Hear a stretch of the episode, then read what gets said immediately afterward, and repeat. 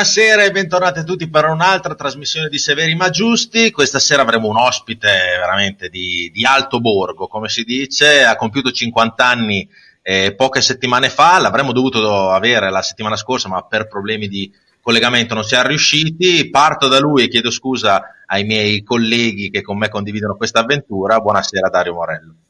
Ciao, ciao Gabri, ciao Bomber, ciao Cavaz, ciao Olmi, ciao a tutti. Magari no, 50, buonasera. sono tre in più. io sono stato basso, Qu- quanti sono? 53. Vabbè, dai, ti ho tirato via tre anni, dai. Bomber è giovane in confronto a noi. Io, esatto, ma io me ne tolgo anche qualcuno in più perché mi sento ancora più giovane. Quindi. Esatto, comunque buonasera Dario Morello, ma come farei io a condurre questa trasmissione se non con queste menti baccate che tutti e qua, io mi ci metto dentro tutti, anzi tutti e tre perché l'unico eh, intelligente diciamo del gruppo è Cavaz. Eh, buonasera, ecco. partiamo allora, dai più vecchi. partiamo dai più vecchi, buonasera Bomber. Buonasera a tutti, buonasera. Con noi stasera ancora per anzi dall'inizio, eh, dall'inizio siamo partiti io, te e Lopez queste, eh, per questa avventura, quindi buonasera Cavaz e bentornato. Buonasera, buonasera a tutti, ben ritrovati.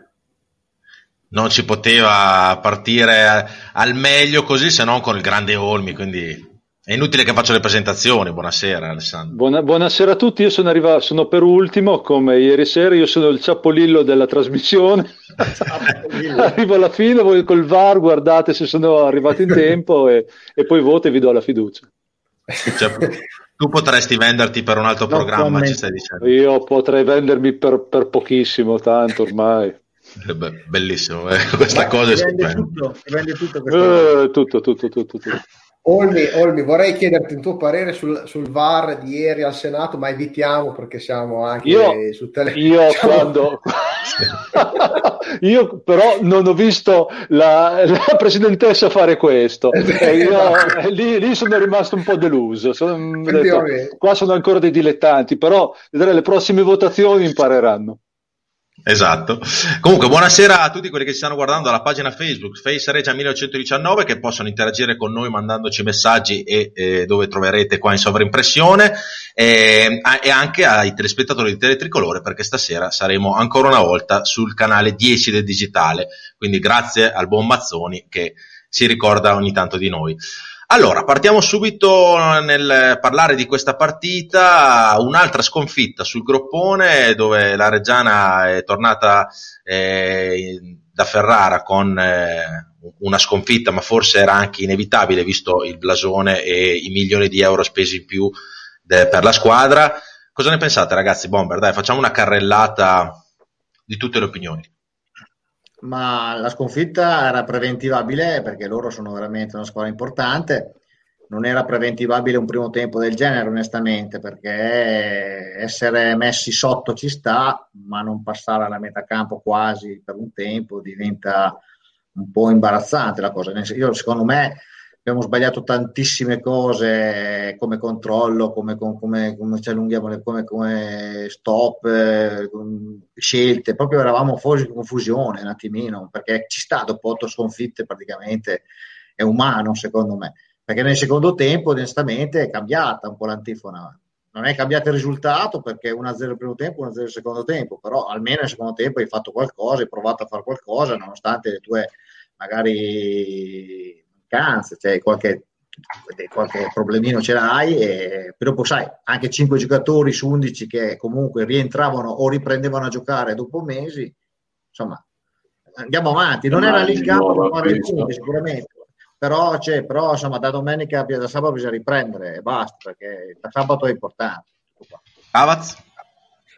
No, beh, sono d'accordo con eh, quello che ha detto il Bomber. Diciamo che eh, abbiamo, siamo un po' tutti ormai eh, stanchi, abbiamo un po' tutti la mente da questa serie negativa di partite, quindi ho, insomma, ho letto anche tanti commenti dopo la partita di Ferrara, molto, molto arrabbiati e delusi. Diciamo che i punti persi, è vero che si può vincere e pareggiare contro tutti, però diciamo che i punti che fanno gridare più allo scandalo o fanno arrabbiare di più non sono certo punti persi a Ferrara, voglio dire, una squadra che era non una ma forse due spalle superiore a te, quindi eh, certo è che come dice il Bomber un primo tempo come quello di Ferrara mh, ha fatto veramente un attimo un po' arrabbiare, nel senso che non è, non è, non è accettabile. Eh, una squadra ancora molto timorosa, secondo me, eh, che, aveva, che aveva veramente, veramente paura, sbagliava veramente cose anche molto semplici. Secondo tempo cerchiamo di ripartire da quello. Speriamo di ripartire da quello. Si è visto forse qualcosina in più, qualche giocatore fondamentale che finalmente è tornato in questa squadra, i nuovi giocatori acquistati, che poi magari ne parleremo anche dopo, che tutto sommato non hanno fatto male. Eh, speriamo di ripartire perché adesso ti vai a giocare 5 partite, le prossime 5 partite tolto il Chievo, ma comunque eh, contro quattro squadre che sono lì con te che lottano per la salvezza. Quindi nelle prossime 5 partite sei obbligato a fare punti. Non segniamo da 600 minuti, come faremo? Ma adesso ne parliamo. Olmi. Guarda, io non vorrei lasciarmi troppo impressionare invece dal secondo tempo. Io non sono sicuro che... Allora, siamo, siamo, così sicuri che il secondo tempo siano saliti noi, che non siano calati loro, che non ci abbiano aspettato loro? Io, no, io non lo so, stato... questa partita qua, boh, mi ha lasciato, lasciato, un po' interdetto. Io sono molto felice per certi personaggi che scrivono sui social. Bisogna prendere, oh, anche oggi ho letto, bisogna che prendiamo la punta di Presar De Magni, eh, Dola Zughe, eh, cosa ha giocato? Centrale difensivo? Nel primo tempo sì. Io sono felice per queste persone. Abbiamo preso il bomber che ci fa un sacco di gol ed è risolto tutto. Non è risolto niente. La palla gliela devi dare al bomber e se non arriva il pallone, se stai sempre in difesa, tu là davanti, come ho sempre detto, ci puoi mettere chi vuoi. Adesso ci puoi mettere Messi là davanti. Se la palla non arriva, non arriva. Io sono rimasto un po' interdetto da questa partita, io più del secondo tempo che del primo, sapete? Dario, Perché... tu che di, di, partite ne hai fatte un bel po' e di gol ne hai segnati, eccetera. Il problema della Reggiana è soprattutto in questo momento è, è non riuscire eh, a segnare e soprattutto anche non a tirare. Bomber, ma non è il bomber il punto, eh. No, il problema, sì, come, come, dice Olmi, non è il problema della punta e basta, perché è una squadra che questa fino a qualche settimana fa di, di palle gol ne creava tante, quando, quando non, non si è arrivato nel periodo buio di, di infortunati, squalifiche e altro. Questa è una squadra che purtroppo in questo momento quando prendi gol va, va, in crisi, è una squadra che sta facendo fatica, ha paura magari di sbagliare la partita con la spalla, sapevamo che era una partita difficile, però questo non è, non è che ti porti ad andare in campo partendo già dal fatto che, che l'hai persa. Provi a giocarla, è chiaro che è una squadra di un'altra categoria, e lì il mister sicuramente avrà voluto vedere altre, altre cose è una squadra che eh, sono rientrati i giocatori, ma non puoi chiedere l'impossibile in una partita, anche a De Magni e a quelli nuovi. Eh, però io continuo a dire che è una squadra che deve trovare eh, in questo momento la tranquillità di tornare a fare quello che sanno fare, ma eh, per farlo devono trovare una tranquillità in campo. Io dico che in questo momento, oltre agli infortunati e tutto, a questa Reggiana manca molto quello che avete fatto vedere nella sigla, tutto il contorno, perché il pubblico reggiano eh, è un pubblico che eh, a questi ragazzi ha sempre dato una grande mano.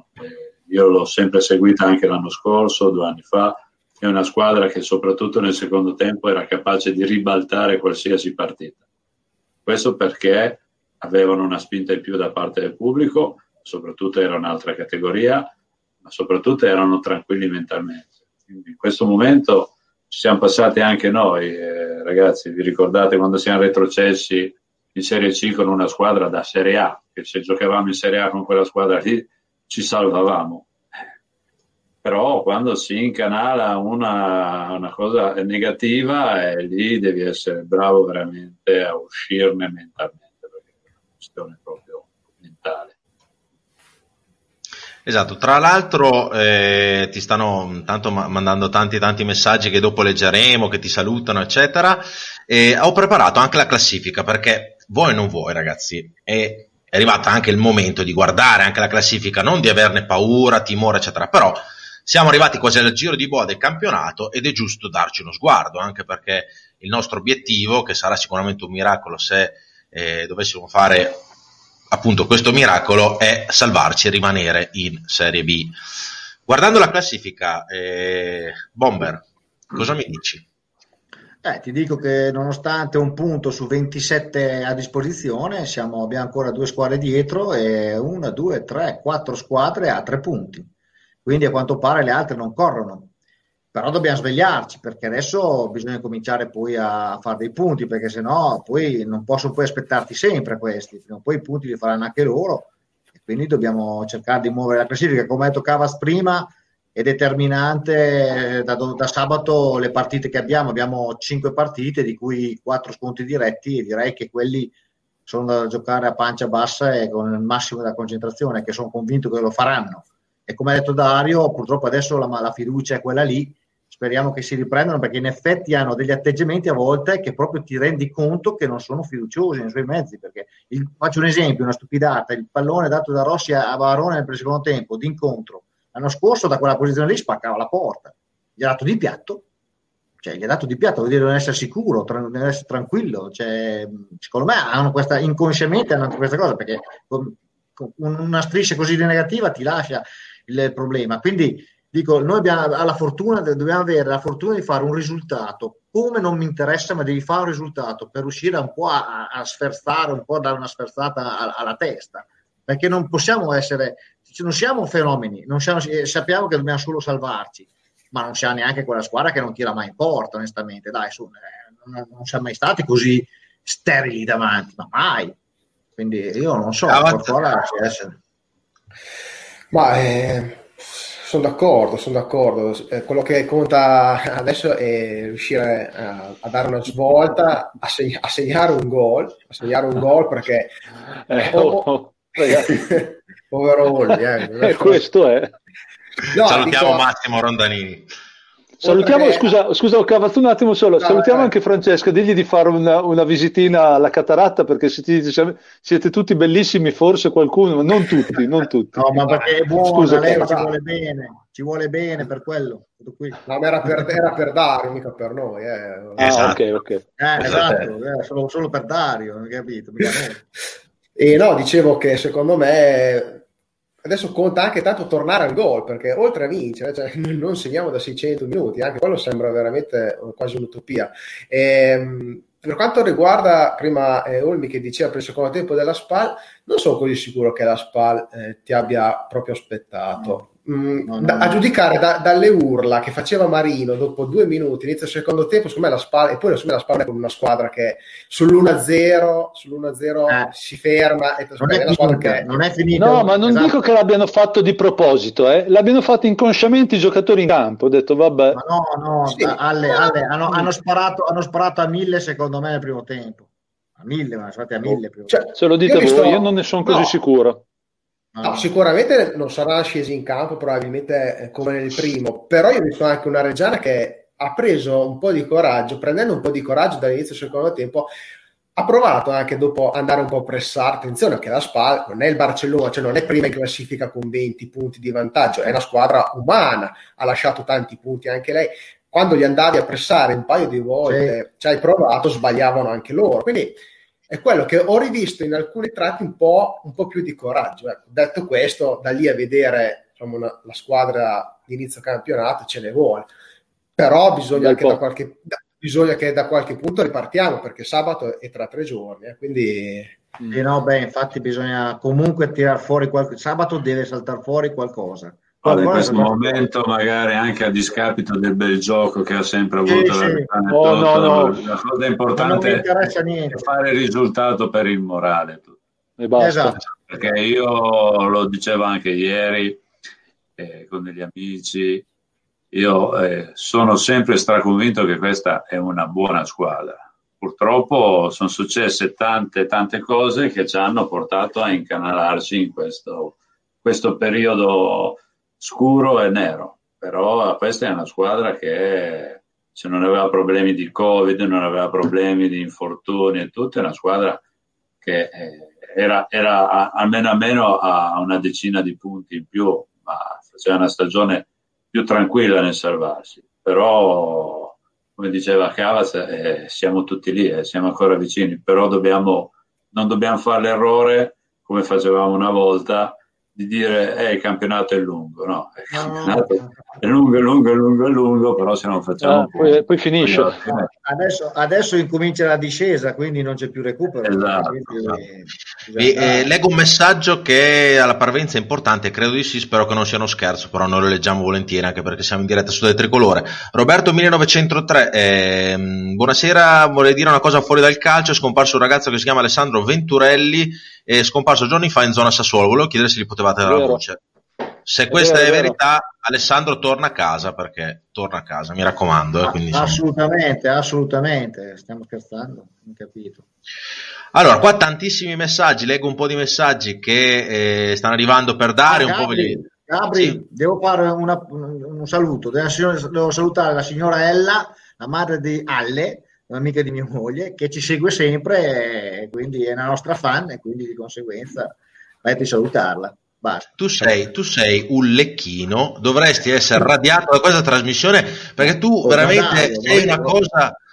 Io oh, mi dico qualcosa a te. Allora, no, allora, visto che ha fatto un saluto anche lui, faccio un saluto anch'io. Ecco, Voglio ecco, salutare ecco. Rossella, Valentina e Walter e dargli un grande abbraccio. Questo qua invece è il mio unico messaggio serio da quando sono qua. Allora ah, io saluto l'unico messaggio. Facciamoglielo fare. Morello Football School, della mia scuola calcio Esatto, e dopo ne parleremo, eh, quindi preparati perché ti chiederemo per chi volesse incominciare una carriera calcistica, diciamo, anche per chi non ha dei doti, può venire da te e imparare tante cose, però ne parleremo nella seconda parte. Allora, faccio ancora eh, in tempo io Dario, faccio ancora in tempo io a venire a imparare. Ma guarda, noi a settembre avevamo aperto la scuola calcio segno quindi... Eh, vedi, Che spettacolo, che spettacolo. Faccia, che spettacolo. Avevamo una ventina di iscritti, arrivavamo anche ad avere gente di 60 anni. No, allora c'ho ancora tempo io, eh, c'ho ancora tempo, adesso non esageriamo. Guarda che non si smette, non c'è età per imparare la tecnica. Ah, beh, ti, ho, ti, ho, offerto un bel assist no, per promuovere so qualcosa, so, eh. quando ero giovane ne sbagliavo. Eh, allora, andiamo... Ci vorrebbe il primo messaggio che ci vuole Morello sulla fascia, in effetti sì, sì, è arrivato. Inizieremo a allora, qualcosina. Leggiamo un po' di messaggi. Ivan bon, Boniburini. La sconfitta ci stava, forse giocare con due punte più lunetta non può più per, eh, permetterselo contro una squadra del genere, altrimenti rischi di prenderne una valanga. Questo è il messaggio che diceva, grande, Morel, eh, grande Morello, il buon Gianluca Lugli, ci vorrebbe in campo uno come te, magari, magari, magari. E qua ci sono tanti ragazzi che ci scrivono Forza Regia, e Stefano Zanardi, siamo lenti a muovere la palla, in B i tempi di gioco cambiano, sì, anche la fisicità cambia perché adesso non so Dario cosa ne pensi te, ma quando scendono le squadre in campo, eh, vedere dei difensori minimo sono alti 1,85 per 80 kg, sono tutti fisici adesso. È diverso. Infatti, infatti, è anche un pochettino il nostro, è sempre stato un nostro, nostra pecca confrontagliata, un po' la fisicità e il passo. In effetti su certi giocatori il passo. Però abbiamo avuto anche la, la fortuna del Covid, quindi è addirittura buono. Però eh, abbiamo anche dei problemi anche un po' tecnici, certe volte. Per il discorso Ti di chiedono... uscivamo male tecnicamente. Proprio. Ti chiedo di diventare il sindaco di Cavriago, Dario. Potresti... Entri in politica, che... Dario, Dario, entri in politica, poi dopo ti proponi all'ultimo momento dare la fiducia a qualcuno, vedrai che vai, vai sempre bene. Vabbè, qualcuno, eh, Dario Buccheri, ciao ragazzi, non doveva venire come ospite anche Cattani, comunque la Reggiana si ama anche nei momenti di difficoltà, forza Reggia Grande Morello. Eh, Cattani potrà venire anche le prossime volte, credo che insomma in questo momento abbiamo cercato di non eh, chiedere ospiti della società proprio è un momento che devono stringersi attorno e noi dobbiamo poi disturbarli. Eravamo, eravamo, già d'accordo con Dario, quindi giusto. Esatto, esatto. Poi è saltata la diretta la scorsa settimana, noi siamo noi dobbiamo fare le cose che diciamo sempre. Eh, buonasera ragazzi, ci dice Enrico Corradini, vi voglio provocare, non sarebbe il momento di andare a Ferrara o quando affrontiamo squadre più forti di noi con un poco più di umiltà, alla fine anche un brutto 0-0 a volte può fare classifica e morale, soprattutto in questo momento. Sì, il problema è che lo 0-0 lo puoi fare con squadre un pochino di più alla tua portata, perché dai, diciamoci la verità, ma quanto sgroppava da Alessandro a parte il gol no, che ha fatto? Ma poi, ma poi voglio, dire, poi voglio dire, non abbiamo mica preso gol in contropiede. Cioè, ci hanno messo dentro l'area, eravamo tutti lì che difendevamo e non è che... Eh. Poi il primo tempo ci hanno messo dentro l'area, eh, chiuso, non uscivamo più. Cioè, non è che eravamo... Diciamo, ti, hanno, ti hanno schiacciato lì, poi hanno cominciato a buttare palloni dentro, palloni dentro, mancano centimetri no, no, e chili. Noi tecnicamente sono più forti, almeno lunedì almeno sono stati più forti. Ragazzi, centimetri in altezza, specifichiamo perché qua la gente può capire male. Eh. I centimetri poi... dove mancavano? In altezza, non è detto che in alte... ah, ah, boh, boh. No, io voglio essere preciso, ho detto, ah, in questa trasmissione se siamo precisi, ma che mancano centimetri, poi a chi? Carbone no, non lo so. Chiaro, no. No, ah, comunque voglio dire, so, adesso, non, non, lo so, ho detto non lo so. Che comunque siano stati fatti acquisti eh, di, di Mingerlin, cioè adesso voglio dire, gli acquisti che sono stati fatti, è peso Ardemaglia, giocatore 1,85 m, cioè, ma sempre in altezza, eh? Ah, ok. okay. Sta cercando comunque di metterci, di metterci, di metterci mano e insomma, secondo me qualcosa è migliorato dal Pinto. Si, si, vede che è un giocatore finalmente di categoria, poi 60 minuti è ancora presto e tutto quanto, però insomma mi sembra di, di aver visto qualcosina di un pochino più sostanzioso. Eh, ma poi anche la prima partita, eh, con dei compagni nuovi, un modo certo. di giocare diverso, anche certo. gli allenamenti bisogna vedere come li hanno come li hanno svolti è, cambiato. È chiaro che non, non, puoi stare qui a dire diamogli del tempo, ma sicuramente non saranno persone, giocatori che in, in, una o due settimane capiscono già come, come muoversi e come essere d'aiuto. Ci daranno una bella mano, ci daranno una bella mano. Mi collego, mi collego, a questa, questa, cosa che ha detto Cavaz, molto importante, con eh, una domanda che voglio fare a te Dario. Eh, siamo partiti, diciamo, allora, ci siamo ritrovati in Serie B con una squadra importante, super importante in Serie C, abbiamo vinto uno scontro col Bari incredibile, quindi siamo tutti felici e contenti. La società a un certo punto ha deciso, anche per ragioni economiche, non ci nascondiamo, di tenere lo zoccolo duro, quasi l'80% della squadra, il 70% della squadra per la Serie B con degli innesti da squadre importanti come Atalanta e via dicendo e Fiorentina per quanto riguarda Cerofolini, eccetera. Arrivati a questo punto del campionato, tutti ci accorgiamo, soprattutto anche il direttore sportivo, che è, è veramente un, è un ottimo direttore sportivo, che alla Reggiana manca qualcosa, dei giocatori soprattutto di categoria. Molta gente, come avete letto nei commenti delle scorse settimane, diceva: Ah, questa società vedrete che non spende un soldo, non spende niente. Al contrario, la società investe su tre ragazzi importanti per la Serie B, soprattutto con due contratti eh, a lungo termine. Ardemani sappiamo tutti che starà con noi fino a fine stagione, in prestito del Frosinone, e Del Pinto e Iao li ha presi a titolo definitivo fino al 2022. Dario, una società che si muove in, questo, in questa maniera qua, tu che ne hai vissute tante società, non è una società che sta guardando al futuro? Guarda, è, è quello che continuo, che continuo, a dire, che chi si lamenta vuol dire che di calcio non ne capisce. Cioè, noi ci siamo ritrovati eh, dopo una stagione straordinaria giocata, giocata molto bene eh, con una promozione super meritata.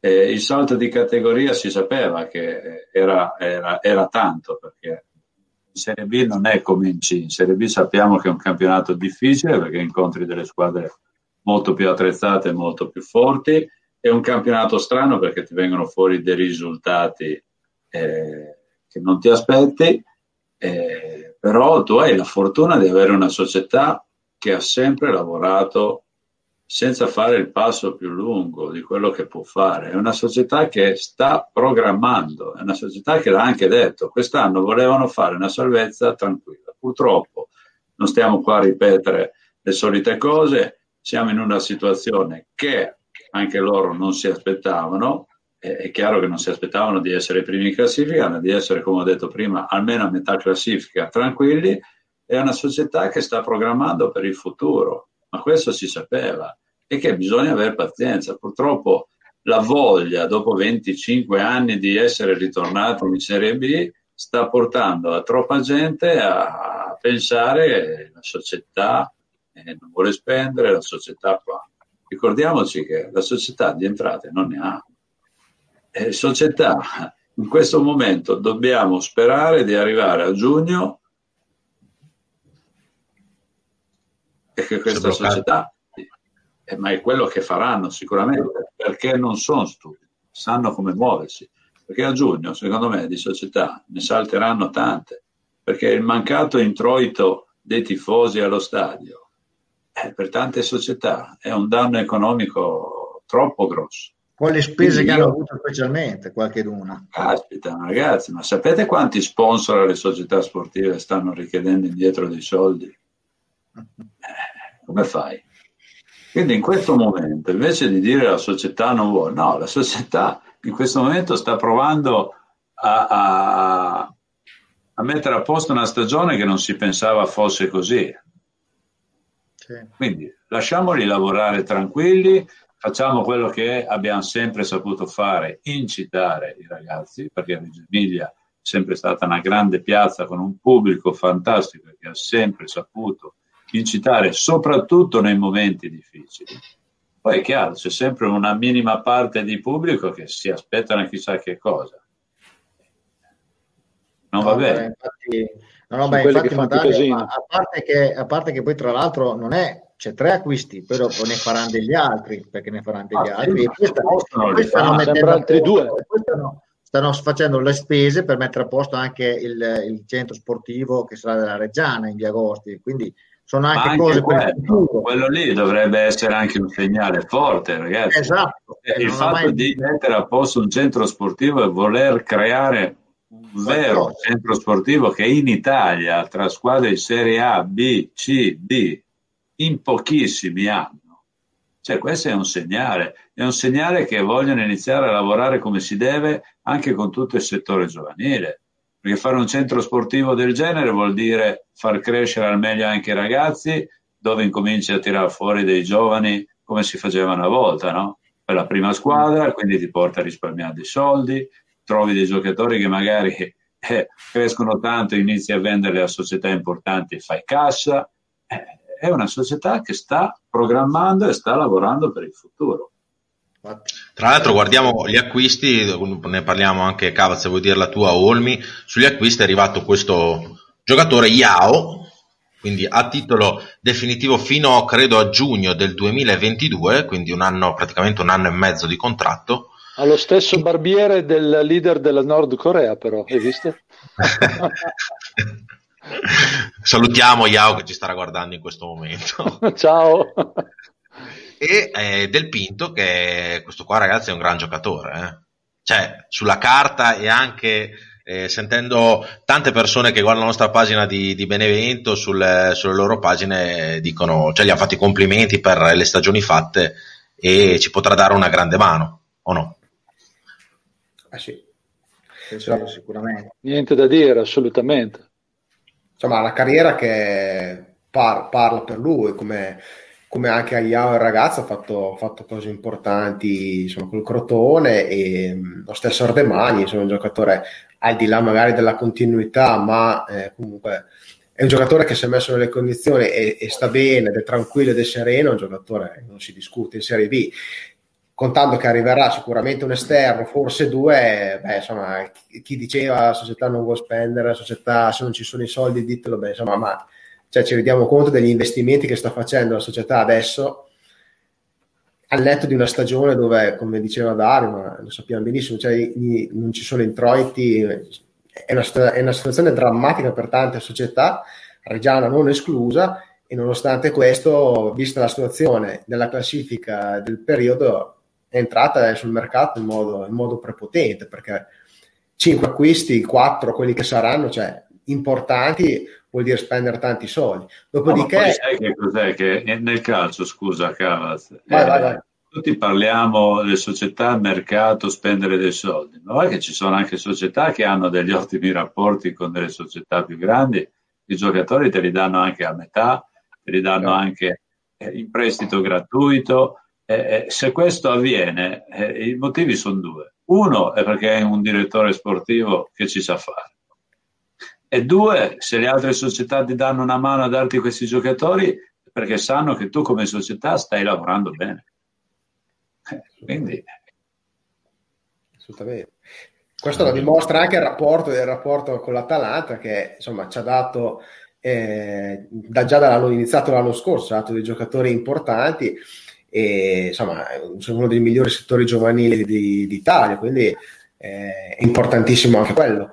Eh, dopodiché leggevo dei messaggi che stanno arrivando, eh, ha sbagliato il mercato estivo, ma che sono stati fatti degli errori lo hanno ammesso, cioè anche lì leggevo commenti, ma la gente si devono assumere le responsabilità, ma se le sono assunte, cioè Doriano Tosi ha detto è colpa mia, il, il presidente ha detto abbiamo fatto degli errori, cioè, non so cosa devono fare. Cioè, io, io, io, queste frasi fatte, io vado fuori di testa, io, io, io divento me, matto. No, ma secondo me per certa gente hanno sbagliato ad andare in Serie B.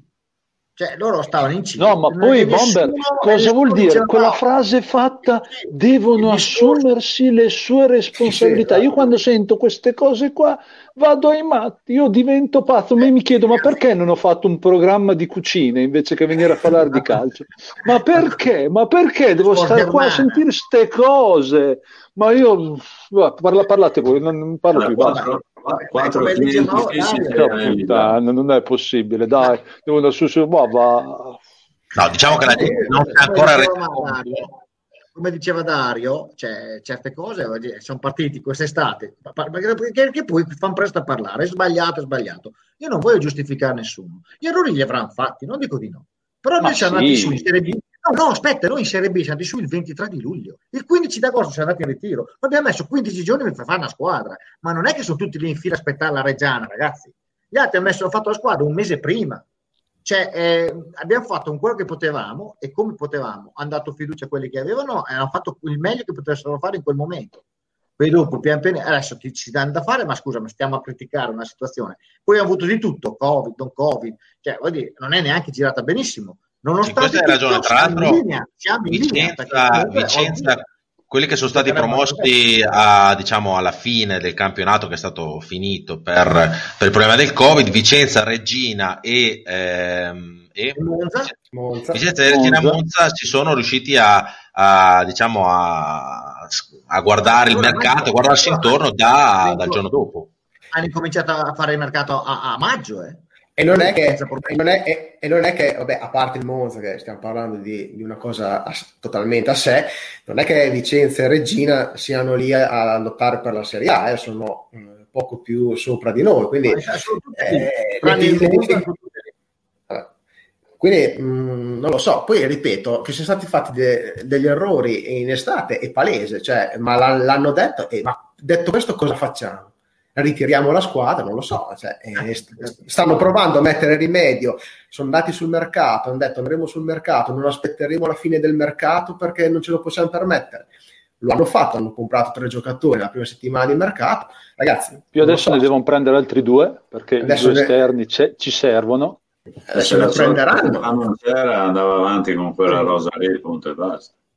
Poi esatto, mettiamo conto poi nonostante, nonostante, tutta questa sciagura, come dicono, se noi, noi, ci mancano i tre punti in casa col Pescara, che onestamente eh. in effetti dovevamo fare. Se oggi avevi tre eh. punti in più, questo parlavi in modo diverso. Cioè, no, qua, sicuramente perso quei punti lì è stata... Pescara, anche, anche, Regi, anche Regina, sì, ma, okay, ma la Regina come partita eh, l'ho buttato via un punto, perché come è venuto un punto buttato via. Però come partita loro non hanno rubato nulla, hanno fatto una buona partita loro però un punto certo. l'avevamo già fatto, giocavamo in 10, eh, mancava due minuti alla fine. A me, Bomber, sai cosa? L'unica partita che eh, secondo me avremmo potuto veramente far punti se ci fossimo stati tutti, secondo me era Ascoli. Ascoli per me è una, ma, è una partita.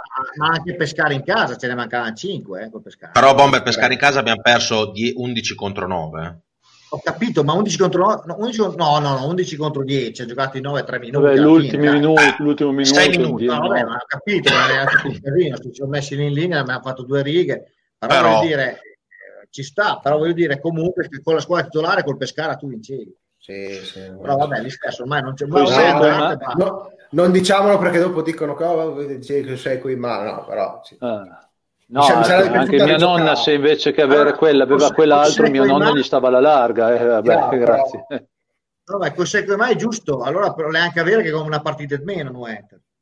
No, no eh, ma, grande dell'assist bomber, scusami, eh. io vorrei chiedere, supplicare la gente di smetterla con sta menata del, di, di, Salerno. Ok, ce l'hanno messo in quel posto con, eh, con, la partita di Salerno, basta. Facciamo la figura anche dei, dei, dei buffoni, andare avanti con questa storia, fateci no, rigiocare la partita. Basta, basta, basta, basta, fine. Lasciamo, lasciamo perdere perché sui Dario, social ci stiamo rendendo ridicoli. Dario, in un calcio normale, eh, Reggiana Salernitana, vabbè che forse è la, è la, prima volta che anche il calcio affronta una pandemia di, questo, di, questo, di questa entità, ma era giusto secondo te farla rigiocare? Anche per dare un segnale a livello sportivo? Bisognava farla rigiocare, perché dai, cioè, è, è, stata una cosa, una cosa non, non, non tanto bella. Ecco. Il problema è che ha avuto la sfortuna che la Reggiana ha avuto tanti, tanti positivi, eh, loro avevano fatto delle regole un po' strane, ma l'unica regola da fare era quella che se qualche giocatore, qualche società aveva troppi positivi, la partita era da ripetere, punto e basta. Sì, sono, son d'accordissimo, però ormai è andata, dopo no, sembra beh, quasi dare un alibi, non diamo nessun alibi, basta, lo chiudiamo lì e finito. fino alla fine, eh, ma però una partita in meno è una partita in meno. Eh. La, la finiamo lì e, e boh. Ragazzi, sì, parlate, pa, pa, noi, Bomber, parlate uno alla volta perché sennò si annullano tutti i, i cose. Partiamo da Dario, vai Dario che stai finendo. No, no, eh, sono d'accordo come dice Olmi. Eh, eh, è una partita che ormai è andata, è andata così, non, non l'ha fatta giocare, basta, non ci dobbiamo più pensare. No, no, beh. Ah, ho detto quello lì, perché è da, è da finire. Boh, anche, anche, sui social andare avanti con questa storia qua, la chiudiamo, la dimentichiamo perché tanto non ci serve a niente, anzi diventa poi un alibi a lungo andare. Ah, ma se c'era qua, ah, ma qui, ah, ma là. Fine, stop. Guardiamo avanti, guardiamo avanti perché guardare indietro non, non ci fa bene non fa bene a nessuno. Tra l'altro abbiamo, non abbiamo parlato anche della formazione eh, che è scesa in campo a Pescara, perché, eh, a Pescara, scusate, a Ferrara, eh, perché c'erano veramente delle novità importanti che secondo me si sono anche viste, perché a me Ardemagni è piaciuto molto, contando che questa prima parte del campionato a Frosinone praticamente non ha, ha giocato. Ha giocato bene come difensore centrale. no, dai, non sono arrivati i palloni, però dai. Ah, vabbè, però questa, scherzo, dai. Sì, sì, sì, questa era la formazione che è scesa in campo a Ferrara, Cerofonini, chiaramente indiscutibile portierone, Martinelli, Rozio, Rossi, quindi c'è il ritorno di Rozio titolare nella Reggiana e il ritorno di, di Rossi titolare nella Reggiana, importantissimo per il centrocampo. Mazzocchi che ritorna dopo l'infortunio, Lunetta che anche lui riprende ad essere titolare, è già stato titolare la partita precedente, però sapete tutti che ha avuto un infortunio a, eh, credo, Pordenone, da Pordenone in poi. Li butti come esterno Del Pinto, che è il nuovo acquisto che non ha fatto in tempo arrivare a Reggio Emilia a fare quattro allenamenti che l'aveva messo subito dentro, giustamente. Gianfi, credo che tutti in questo momento possiamo dire che le sue prestazioni sono forse al di là anche di quello che ci aspettavamo. E Radrezza insostituibile e numero 99, il buon Matteo Ardemagni. Cosa ne dite di questa trasmissione, di questa eh, formazione, Cavaz? Ma eh, mi, mi, scappa da ridere perché quando si, sempre a proposito di frasi fatte, no? quando dicevano ma non, non, ci si può attaccare alle scienze, cioè, non ce la raccontiamo, questa squadra senza Rozzi e Rossi eh, perde il 50%, cioè c'è poco da fare. E così ci sono giocatori fondamentali in questa squadra e si, è visto, si è visto anche a Ferrara, nonostante un primo tempo bruttissimo, tutto quello che volete, ma questa squadra ha bisogno di questi, di questi elementi. Nuovi, ho detto, mi sono Ardemagni mi è piaciuto, Del Pinto eh, deve ancora entrare ma in un ruolo fondamentale, deve entrare ancora negli schemi, ma si vede che secondo me è un giocatore di categoria e questo mi fa ben pensare. E per quanto riguarda Lunetta, perché è stato ovviamente oggetto lui, so, soprattutto di tante critiche, ehm, è vero, mh, non so sinceramente se ci fosse stato Zampano al suo posto cosa sarebbe cambiato. Cioè il discorso è che tu dall'altra parte avevi un giocatore come da una parte Strefezza dall'altra sala nel primo tempo, il secondo tempo erano stanchi, ha messo su Dickman ed Alessandro. Cioè parliamo di quattro giocatori che messi insieme fanno probabilmente lo stipendio di tutta, non la rosa della Reggiana, forse di tutta eh, la rosa e lo staff. E, cioè, cioè, quello che voglio dire, se tu hai uno che può dare 50 e contro uno che da, può dare 100, Cioè, eh, cioè, ci potevi mettere anche Zampano, sinceramente non so quanto sarebbe cambiato. Eh. Tra l'altro a conti alla mano sembra che la differenza diciamo, di, di, di, spesa tra le due società sia intorno ai 30 milioni, eh, 26 no, milioni. No, ma non c'è, non, c'è non c'è, rapporto, non c'è rapporto. Però per me il mister dalla formazione che ha fatto voleva, secondo me, nella sua testa una partita come quella del secondo tempo. Nel senso che mi difendo quando è ora di difendermi, ma quando ho la palla vado ad attaccare e, infatti quando attacchi non a, non a, caso ho messo Ardemani e Mazzocchi che sono due, due, punte fondamentalmente non è una seconda punta Mazzocchi da dire secondo me sono due, due prime punte. Quindi secondo me ha cercato quella cosa lì con Lunetta anche che magari eh, dà della spinta sull'esterno poi dopo loro ci hanno attaccato fortissimo, hanno giocato da Dio, eravamo un po' in certi giocatori un po' in una giornata un po', un po' strana e quindi di conseguenza abbiamo un po' subito, però fondamentalmente se, se, subivamo così qualche settimana prima prendevamo 5-6 gol prima tempo. Eh, no, no, Oggi giustamente con Rozzi o Rossi, quella gente lì erano un po' più compatti quantomeno, in una certa maniera. Dopo, Grande Giacomo. Dario, cosa ne pensi te di questa nuova ah, formazione? Ah, Almeno di, sì, di... Penso che abbia fatto delle scelte giuste. Eh, il ritorno e l'assenza di Rozio si è sentita tantissimo perché è un giocatore di esperienza, è un giocatore che, che, può, che dà tranquillità al reparto, agli altri che gli giocano vicino. Eh, Ardemani è un giocatore che il primo tempo si è visto un po' meno rispetto al secondo, ma perché non gli sono anche arrivati dei palloni giocabili, però è un giocatore che, che lotta, è un giocatore che fa tanto movimento, è un giocatore che, che può trasmettere quella cosa che in questo momento è fondamentale, il non arrendersi mai e lottare. Io penso che il mister sia partito sempre con una squadra non per difendere tutta la partita, ma cercare di giocare quando si riusciva, ecco, perché il suo DNA è quello di, di far giocare. Non, non, l'ho mai visto fare una partita tutta da difensivista. Sai, eh, quando hai la squadra al completo con una difesa che sa eh, arginare, che sa chiudere tutto, ti puoi permettere anche di attaccare molto alto, ma ha sempre fatto la Reggiana, no? ha sempre fatto il gioco ad attaccare alto, andare ad aggredire tutto. E sta mancando quello, però c'è la cosa eh, cambio, di, eh? cambio, di cate- cambio, di, categoria è eh, differente. Beh, è chiaro, è chiaro. Tra l'altro sto leggendo dei messaggi, c'è, c'è già arrivato uno o due messaggi di questo. Rossi è ancora infortunato, voci. Allora, chiariamo una cosa, le uniche voci che dovete ascoltare sono quelle della Reggiana Calcio, che sicuramente scriverà qualcosa nei prossimi giorni, o forse no, perché sapete che con gli infortunati sono un po' riservati, diciamo, però basta con queste voci, le voci che... Ma lo, lo dico anche per l'ambiente, ragazzi, non non, non, non, serve a niente mettere queste voci qua. Se anche fossero vere, possono essere deleterie, anzi, sono deleterie, perché sappiamo tutti che Rossi è, una, è un giocatore importantissimo per, per, la Reggiana e ci andrebbe a demoralizzare ancora di più già di quello che già siamo. Quindi cerchiamo che chi scopre queste cose, che è difficile, perché fidatevi che nello spogliatoio della Reggiana passa poco, se non niente, quindi fidatevi di me, che Albini guarda tutti i dettagli, giustamente lo sapranno i giocatori della Reggiana, lo saprà Rossi, Fausto Rossi, che sicuramente non lo andrà a dire per via Messenger su Facebook ai tifosi. Cerchiamo di stare uniti e di guardare eh, le, le, fonti ufficiali della società, quindi la pagina Facebook, il sito, se c'è qualcosa lo sapremo da lì. Giusto Dario? Che queste voci qua capisco che girano, però possono essere anche deleterie. Eh. Sì, sì, beh, sono le voci non bisogna mai ascoltarle. Come hai detto te, è una società che cerca di far uscire il minimo, il minimo indispensabile, certe cose cerca di tenerle, cerca di tenerle dentro, ma è giusto così, ma poi sono cambiati i tempi, eh, perché una volta, sai, una volta c'era molta più comunicazione, molto più contatto con i giornalisti, con i tifosi, ci si parlava fuori dallo stadio e tutto. Adesso per sapere qual- qualcosa su qualche giocatore o qualcuno diventa sempre più difficile. Giustamente devi iniziare esatto. a muoverti in quel senso.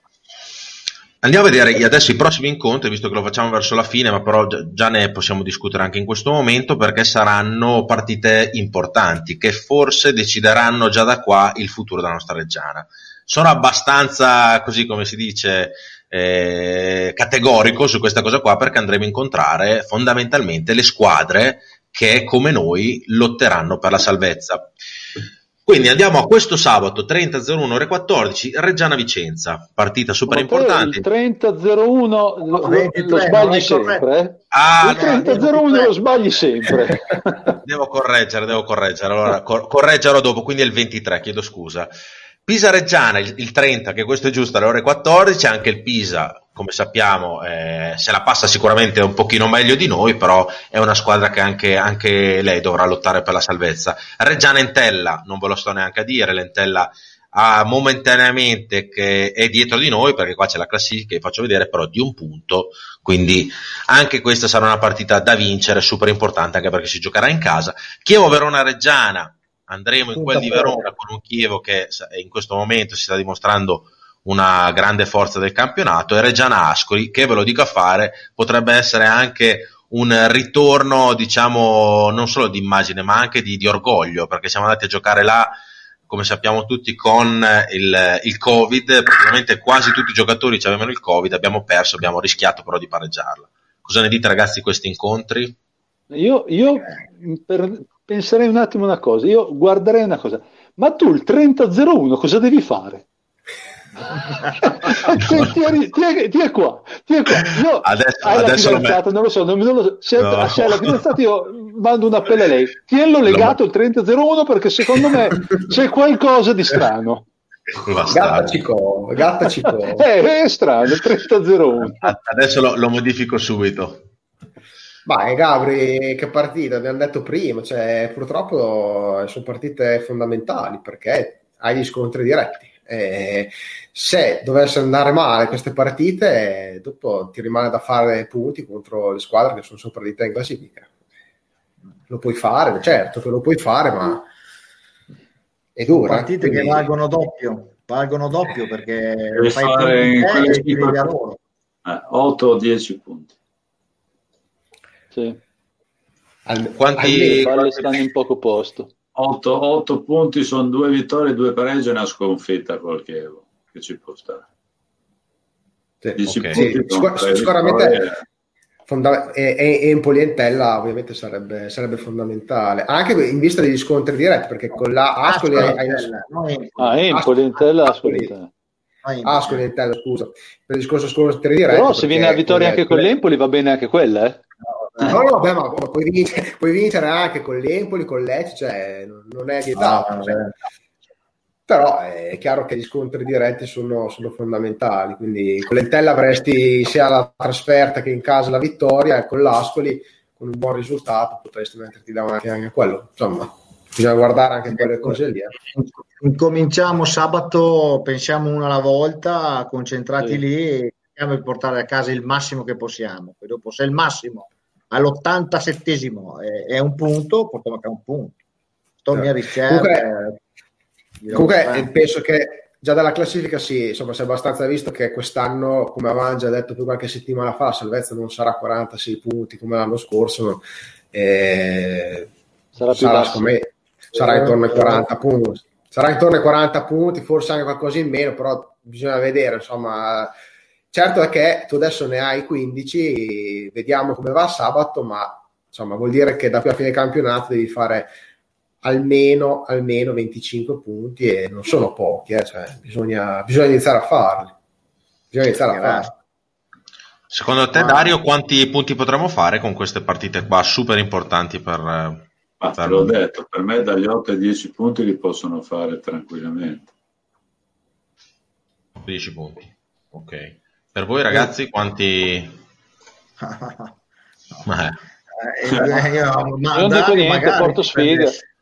Magari ci prendesse Dario. Dici punti, dimmi dove c'è da firmare, lo firmo no, anche 8, eh, io mi accontenterei anche 8 è buono. Sì, sì, 8 sì, sono sì, due vittorie, due pareggi e una sconfitta. Eh, anche sì, perché... Sì. Le vittorie dove le, dove le incanaleresti, Dario, le vittorie? Eh, Entella e Ascoli sicuro, le devi, le devi, le devi mettere in casa. Poi pareggiare con Vicenza e Pisa, che te la puoi anche giocare da vincere, poi puoi starci anche col Chievo. Poi sai, il calcio è talmente strano che magari vinci col Chievo e perdi con eh. l'Ascoli o l'Entella. Eh. perché eh, il, calcio, il calcio è strano come è già successo, abbiamo pareggiato ad Empoli poi abbiamo perso per pescare. Esatto. esatto. Però le due fondamentali, come diceva Cavas, in questo momento inizia a metterti in casa quelle che sono due eventuali eh, scontri diretti che devi portare dalla tua parte. Qua Gufo ci dicono... è riferito a chi? Dario Bucari, a eh, chi no, è riferito Gufo?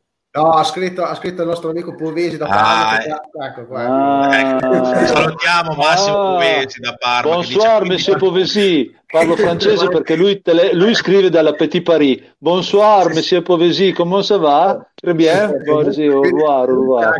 Hai, hai, studiato, hai, studiato, il francese in questa settimana Beh, per oui, poterti rapportare. Bien sûr. Bien sûr. Se, Se ci salviamo, vi offro a tutti birra. Torna quella di prima torna a quella di prima. Eccolo. Se eh, vinciamo, guarda, se vinciamo andiamo dal baffetto. Io so dove abita, se ci salviamo andiamo sotto casa sua, io mi rado sotto casa sua e mi tengo i baffi. ok, va bene.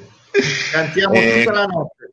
Qua oh, dicono... Vicino a casa sua c'era un parco dove c'era un appartamento, c'erano due russe clamorose e vabbè, la, le lasciamo perdere. Che perfetto, si sente, si, si, si, si agita dopo. Ah, già, una certa età, già una certa età dopo eh. sì. tu, tu, chiaramente ci sei passato una volta e le hai viste, non è che sapevi delle... Eh, siamo in televisione? Sì. Eh, siamo sul 292 perché ci hanno detto che su Tele Tricolore su 10 Mazzoni ha deciso di mettere liscio come l'olio. Beh, beh, beh. No. Allora posso dirti di farti i cazzi tuoi sul 292. ecco. Eh, quota salvezza ci chiedono se è 42. No, secondo me no. Dai, oh, poi dipende, però 42 de... anche le altre, non solo noi le devono fare. Secondo me sarà intorno ai 40, 40 30, speriamo meno, ma sarà insomma 40 punti. Se vinciamo sabato facciamo 11 punti in 5 partite. Va bene. Ma intanto, intanto vinciamo. Quelli giochi- li giochiamo all'otto, ragazzi. 11-5. Si, si sta tirando io. Allora, segnatevi questo: 11-5-8 Terno e Ambus su tutte. Vediamo mercoledì oh, prossimo. L'ultima volta che ho detto azione c'è pe di gol. Ecco. Qua c'è Alessandro Morini che è tornato, il grande. Oh eh, come si dice, procuratore, no, no, procuratore. Sì, ma futuro Gabri, direttore. Scusate, mi, mi, alzo in piedi. Ah, Gabri, ah, si, è degnato primo... di, si, è degnato di, guardare noi, non è andato sui, sulle pagine dei, so, dei, tifosi della Scafatese, perché lui va dappertutto, poi sempre che si sia lui veramente. Ecco, no, sappiamo questo... stare in campo, coprire gli spazi. Dario Morello, ma quando voi giocavate, ma uno così, che vedevate un tifoso così preparato, così colto, così che studia, che così bravo, non vedete di dire ma, mandar via qualcuno e prendere lui. Vieni, vieni con noi che ci, ci porti in, in Serie A, ma siete andati lo stesso in Serie A. Quindi... Eh? Ah, esatto, anche a giocare. No, eh, io, il mio idolo, io, io, lo amo, veramente. No, Alessandro... Alle, ha fatto un complimento adesso allo Spezia, giustamente, perché è una bellissima gioca da Dio la squadra Spezia, l'allenatore bravissimo. E allora guardate come guarda lo Spezia. Io vorrei andare a vedere dopo che ha preso 4-5 gol in casa dal Sassuolo, penso che scrisse sicura retrocessa Spezia e Crotone. Adesso, no, adesso lui, lui, è un provocatore, lui è veramente colto, lui è colto, è bravo, è istruito e soprattutto quando va al bar tutti lo ascoltano. Beh, è un po' importante. Se andiamo in giro almeno spariscono quella gente lì. No, tra l'altro prima c'era anche un altro messaggio molto bello, prima parlavamo, abbiamo detto, beh dai, brava la società che insomma ha tenuto i rapporti, è riuscita ad aprire i rapporti con l'Atalanta per il settore giovanile, ci ha subito però puntualizzato che non è stata brava abbastanza perché non è riuscita ad aprire anche i rapporti con il Sassuolo. Se avesse aperto i rapporti con il Sassuolo oh. giovanile non sarebbe stata brava perché non, aveva, non avrebbe aperto i rapporti anche con altre società. Cioè, quindi, Vabbè, chiaro, non va, chiaro, ovviamente chiaro. non va mai bene. Mi, però... viene dire, mi viene da dire, ma scusa, noi dobbiamo aprire i rapporti con Sassuolo, ma siamo sicuri che il Sassuolo voglia i rapporti con noi? Perché noi non ci danno i giocatori, gli hanno dato, hanno dato uno oggi al, al, Pescara, così gli danno una mano a salvare. Eh, esatto. Qua ci scrive Damiano Gardoni. È un po' strana la collaborazione. Sì, anche scrive, questo è un profilo Andrea, falso, un profilo Andrea, falso, dai, falso, Andrea, dai, ragazzi, da Gardoni aspetta, aspetta, dai, falso. Aspetta che se no non si capisce. è falso. Va bene, però leggiamo lo stesso perché noi leggiamo vabbè, anche vabbè, Andrea, i ragazzi a Sfa Pardir sono simpatici e abbastanza preparati salvo Olmi e la trasmissione è piacevole. La seguiamo volentieri anche noi di Parma, anche noi da Parma. Poi io e Povesi siamo dietro le linee come i bastardi senza gloria. salutiamo, salutiamo, anche chi ci guarda. Io l'ho sempre detto eh, che di calcio non ne so una beata fava, che io sono più bravo nella pallacanestro perché giocavo a basket, ma io è una vita che guardo il calcio. Sapete che mi hanno provato a spiegare la diagonale difensiva non l'ho mai capita. Io sono peggio di una donna col calcio, non è che le donne col fuorigioco. Ed è per questo che una scuola come quella di Dario Morello, anche per gli over, potrebbe farti comodo. Esatto. Dario, e ne Dario, mi scrivo. Insegniamo cos'è la diagonale. Esatto. Una volta per fartarte capire ti legavano con una corda. Sì. Dario, Dario qua al collo, muro... al collo qua. al collo e su un albero. su un albero. Dario, Ma... quanto muro gli fai fare? Ah, i muri ah, io sono geo- no, calma, sono geometra. Io il muro te lo disegno se vuoi. No, ma destro sinistro devi fare col muro. Eh, ah, non lo devo costruire. No, no. Allora, allora. allora, intanto smettila di fare quello che sa tutto di allenamenti di calcio perché non sei una fava e quindi smettila di fare il saputello e ricordiamo anche alla gente che tu sei un truffatore, bisogna stare attenti a personaggi del genere. Okay? Ecco. Potrei, attenzione che potrei portare tirare fuori un foglietto, eh. attenzione. Allora direi di andarci a vedere lo spot che, del buon Simone della carrozzeria 2S che ci permette di avere tutta questa tecnologia appoggiandoci a questo sito internet per fare queste dirette e dopo parleremo della scuola del buon Dario Morello per i giovani. Benvenuti nella carrozzeria 2S, dove il disbrigo pratiche assicurative con l'assistenza cliente dal sinistro alla consegna del veicolo è a vostra disposizione. Inoltre, verniciatura a forno con ciclo ecosostenibile garantito 10 anni, presa e riconsegna veicoli a domicilio gratuito, auto sostitutiva per tutta la durata del fermo tecnico ed infine cessione credito per pagamento diretto dall'assicurazione alla carrozzeria. Vi ricordiamo inoltre che Carrozzeria 2S è da sempre sponsor ufficiale di Reggio Audace.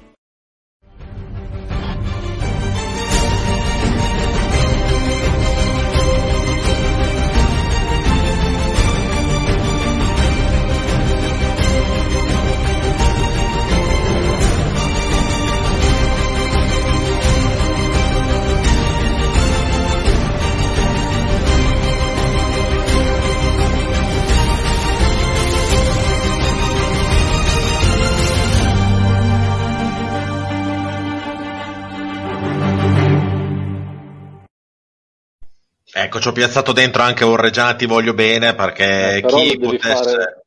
Ma ero stravaccato che mi stavo scarugando e, e mi, sono... Dai, mi devi avvertire però. Quando... Di solito dicono siamo in onda tra 5 secondi. Eh, è vero, nelle, nelle, televisioni serie. Perché, perché, voi dovete fare come se foste da pardo al vecchio tic-tac, siete sempre in onda, quindi dovete essere attenti. Se ti stai scaccolando a un metro e mezzo da webcam. Mi manda fuori onda, mi manda fuori onda striscia la notizia. Esatto. certo, certo. Se avete le possibilità economiche, perché in questo momento è un momento duro per tutti, lo sappiamo, andate a fare questo voucher di Ti voglio bene, che non è altro, non è altro che un investimento da parte vostra su voi stessi, a Ion Capi, come dice il bomber.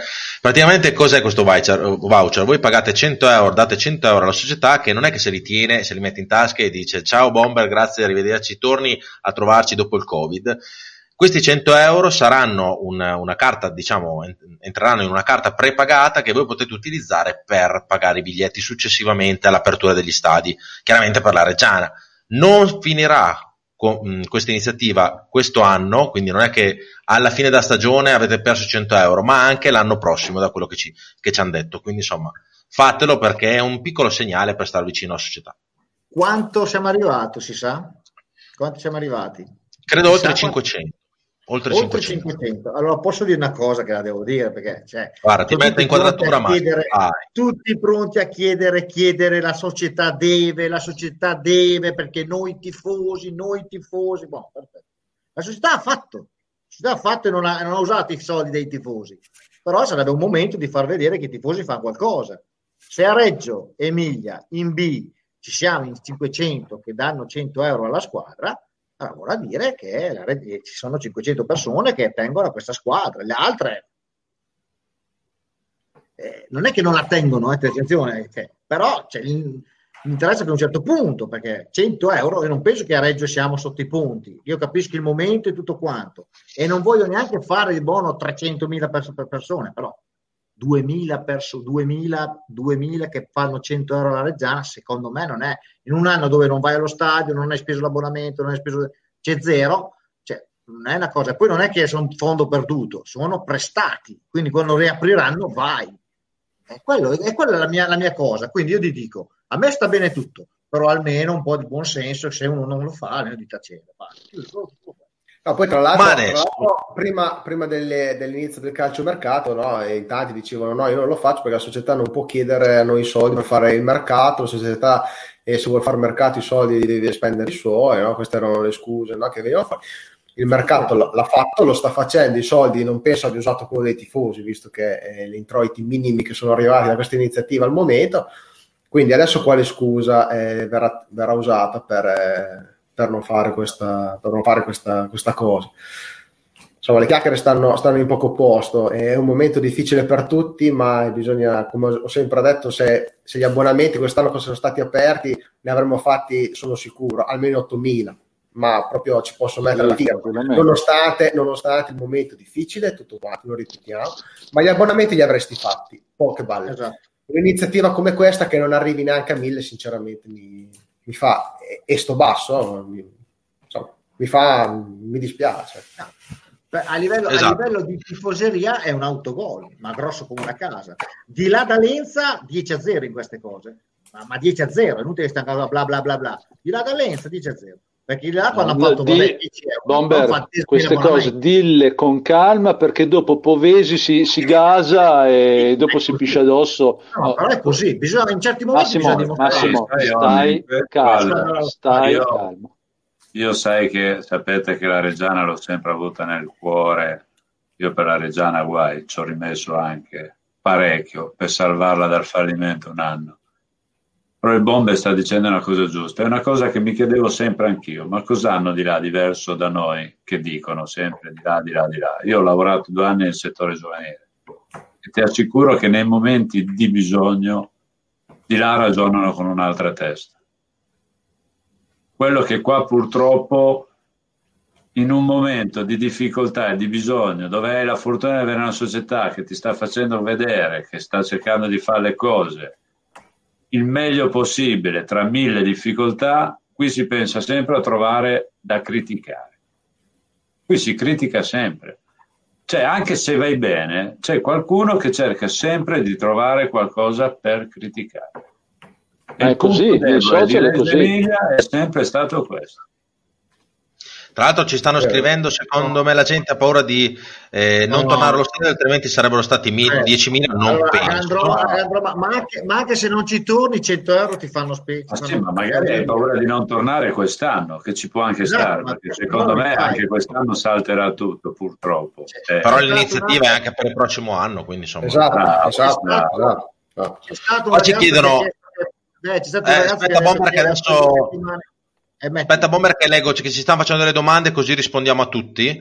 Eh, Simone Stella, è grande Simone della, della carrozzeria 2S, ma il voucher io ti voglio bene è solo personale oppure si può anche regalare? Bomber, tu che l'hai fatto, si può regalare? Può regalare. non c'è problema, tu lo fai. Possono, possono, farlo anche in 4, 25 euro a testa e fanno uno da 100 e se lo dividono in 4. Cioè, tanto un nominativo tu puoi fare i biglietti per tutti, non è un problema. Esatto. Quello che è fare i voucher online, eh, fai una mail alla Reggiana, alla mi ricordo più organizzazione, organizzazione chiocciola adesso, adesso vabbè comunque vai sul loro sito trovi, tutte, trovi tutti gli indirizzi mail che vuoi andare allo scopo il bomber il bomber è una dinamo hai visto che non si ferma neanche quando gli altri parlano lui si proprio pam! No ma, no, ma qua no ma no guarda Dario come guarda Dario come ride.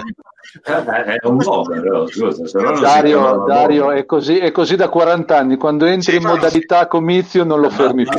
non lo, conosco, lo conosco da, da, dal 90 quindi però con questa trasmissione, Dario, essendo che io sono il regista, posso ammutolirlo in questa maniera oh, qua. Lui adesso può parlare e può diventare anche oscurarlo, no? Se vuoi. Sì, anche... posso anche fare così. Cioè lui in questo momento non conta niente, lo sa di non contare niente, sa che è sotto le mie grinfie, quindi io posso rimetterlo, però posso anche toglierle. Questo è il potere, ho un po' un potere divino, capito, in mano, quindi eh, posso anche ritoglierle. Allora, c'è il potere del cavolo. Però posso dirti Bomber, che... hai visto, ci hanno messo bassi, io e te non contiamo niente. Sta parlando con la finestra in questo momento. Allora, andiamo avanti con... Allora, il, il, voucher si può regalare, quindi non vi preoccupate, se non riuscite online andate sul sito della Reggiana dove in, nelle, altre, nelle scorse settimane hanno messo anche un numero di telefono dedicato a questa iniziativa. Mi raccomando, se riuscite a farlo. Tra l'altro, se non riuscite online tramite PayPal, può, cioè, lo, potete, lo, potete, fare anche tramite bonifico, eh, quindi si potete fare tramite anche l'home banking da casa vostra se lo avete. Dal cellulare. Bonifico, mandate la distinta alla mail del, del, bonifico e vi rispondono e poi potete andare in sede a ritirare il andare, entro il 31 di, di, di, gennaio, giusto? Va fatto? Sì, per il momento sì, e ma secondo me vedrete che prorogheranno. Secondo me, io spero anche per la Reggiana. E prima di andare a parlare della scuola di Dario Morello, che abbiamo tante cose da dire, mh, vi diamo due o tre delucidazioni per non prendere delle eh, sole sui vari social, cioè sui vari social, sui vari siti di vendita online di maglie o comunque cimeli sportivi, perché ne abbiamo viste veramente questa settimana le scorse tutti i colori. Non che la Reggiana mi ha contattato avendo in gestione questa, cioè gestendo questa pagina e avendo anche questo programma, nel dire a tutti quelli che eh, volessero una maglia della Reggiana giocata, comunque del giocatore, di stare attenti a comprare su internet. Perché? Allora, quest'anno, adesso scusatemi, metto un attimo l'inquadratura totale perché sennò non mi vedo, comunque fra 5 secondi rimetterò tutto a posto. Allora, quest'anno Posso praticamente... adesso? Sì, sì, in questo momento sì. Allora, quest'anno praticamente cosa ha fatto la Reggiana? Sotto una mia iniziativa, visto che sono un collezionista di maglie, gli ho detto, mi raccomando, quest'anno le maglie dei giocatori eh, match worn, cioè quelle che nel gergo nostro collezionistico sono quelle giocate, ok? Utilizzate dal giocatore, poi lavate e poi o regalate o comunque le tengono per le altre partite, mettete, cercate di metterci una toppa o un codice identificativo in modo che se il giocatore le regala, poi questa dovesse essere venduta o se lui dovesse regalarla a qualche tifoso, sa che quella maglia lì è originale giocata. Poi Dario, ne abbiamo parlato prima fuori dalla, dalla diretta e mi ha, mi ha dato ragione perché lui è stato un giocatore per tantissimi anni e sa il valore delle maglie. Quindi la Reggiana cosa ha fatto? Contando che siamo andati in Serie B praticamente a luglio, a giugno, no, a, eh, ragazzi, ditemi. luglio, luglio, luglio, eh. luglio. 23 luglio, infatti. 23 luglio, quindi eh, il campionato di Serie B tra Covid e altre cose comunque è cominciato super giù da settembre. Le maglie, come sapete, eh, sono riusciti a fare quel che potevano perché si, di solito si progettano in marzo, in febbraio-marzo, come ci disse il buon Carmelo Salerno, e però mh, eh, il buon Simonelli, che è il segretario generale di Reggiana, mi ha detto siamo riusciti a metterci un codice nelle maglie, un codice nel colletto, che praticamente sta qua, adesso non so se si vede bene, questa è la mia di Mazzocchi, ma è qua. Cosa serve questo codice? In teoria servirebbe per dire a chi ha una maglia del genere in mano, questa maglia con il codice è del giocatore, è stata utilizzata dal giocatore, ma non essendoci credo stato tempo, per dirlo alla macro, la macro ha eh, messo questo codice eh, su tutte le maglie della Reggiana, quindi da quelle giocate che hanno loro negli zaini di Matteo Ferri, il magazziniere, a quelle che sono in vendita allo store. Brutta cosa perché cosa fa la gente? Va allo store, ed è successo, e anche quelli della Reggiana me l'hanno detto, compra le maglie dello store e poi furbescamente le vende sui siti a pagamento. Quindi, come fare per non farsi dare delle fregature? Qua nel colletto, se doveste avere una maglia della Reggiana in mano, c'ha un codice identificativo, questa è quella di Mazzocchi che ha usato a Entelle, questo è il numero 25. Se voi chiedete alla eh, Reggiana e mandate un messaggio su eh, il ehm, Facebook della Reggiana, vi risponderà, credo, Nicola Simonelli o eh, al massimo Matteo Montanari, responsabile della comunicazione di Reggiana, dove verificheranno il codice e vi diranno se la maglia è stata effettivamente utilizzata. Questa è un'altra maglia che mi è stata data anche qua da Reggiana, questa è la 308 per esempio, è di Rozio che hanno usato a eh, Lecce, quella bellissima partita di Lecce, e eh, le, le, maglie, diciamo, i codici delle maglie sono eh, a scalare, quindi parte dalla numero 1 che è stata quella, mi hanno detto, che ha regalato a Quintavalli prese- quando hanno fatto la presentazione ai Dimmergas della Reggiana, fino alla 1000 passa, perché adesso abbiamo visto anche delle maglie di, di giocatore con più di 1000. Quindi mi raccomando, state attenti. Ultima cosa che vi devo dire, state attenti anche alle maglie online, perché vi potrete trovare su eBay o su altri eh, siti dove vendono cimeli della Reggiana maglie di questo tipo. Quindi, questa maglia qua, per esempio, c'è scritto maglia da calcio originale indossata. Non è vero, questa maglia qua, nell'anno dove c'è stato lo sponsor Kite Expansion, non è stata mai usata. Almeno questa maglia con questo sponsor. È stato eh, l'unico sponsor a non entrare in questa maglia nera. E, ehm, quindi chi volesse fare delle offerte questa qua, chiaramente è una maglia della Reggiana, bella finché volete, però non è stata indossata, quindi cambia anche il prezzo. Un altro tipo... era della cordata dello stendino, quello sponsor lì? Quale? Era, fa- era, la famosa cordata dello stendino? No, Kaiti, no, sì, non è Kaiti, forse sì, mi sì, sì, sì, sì, hai ragione. Ah, ok, ok.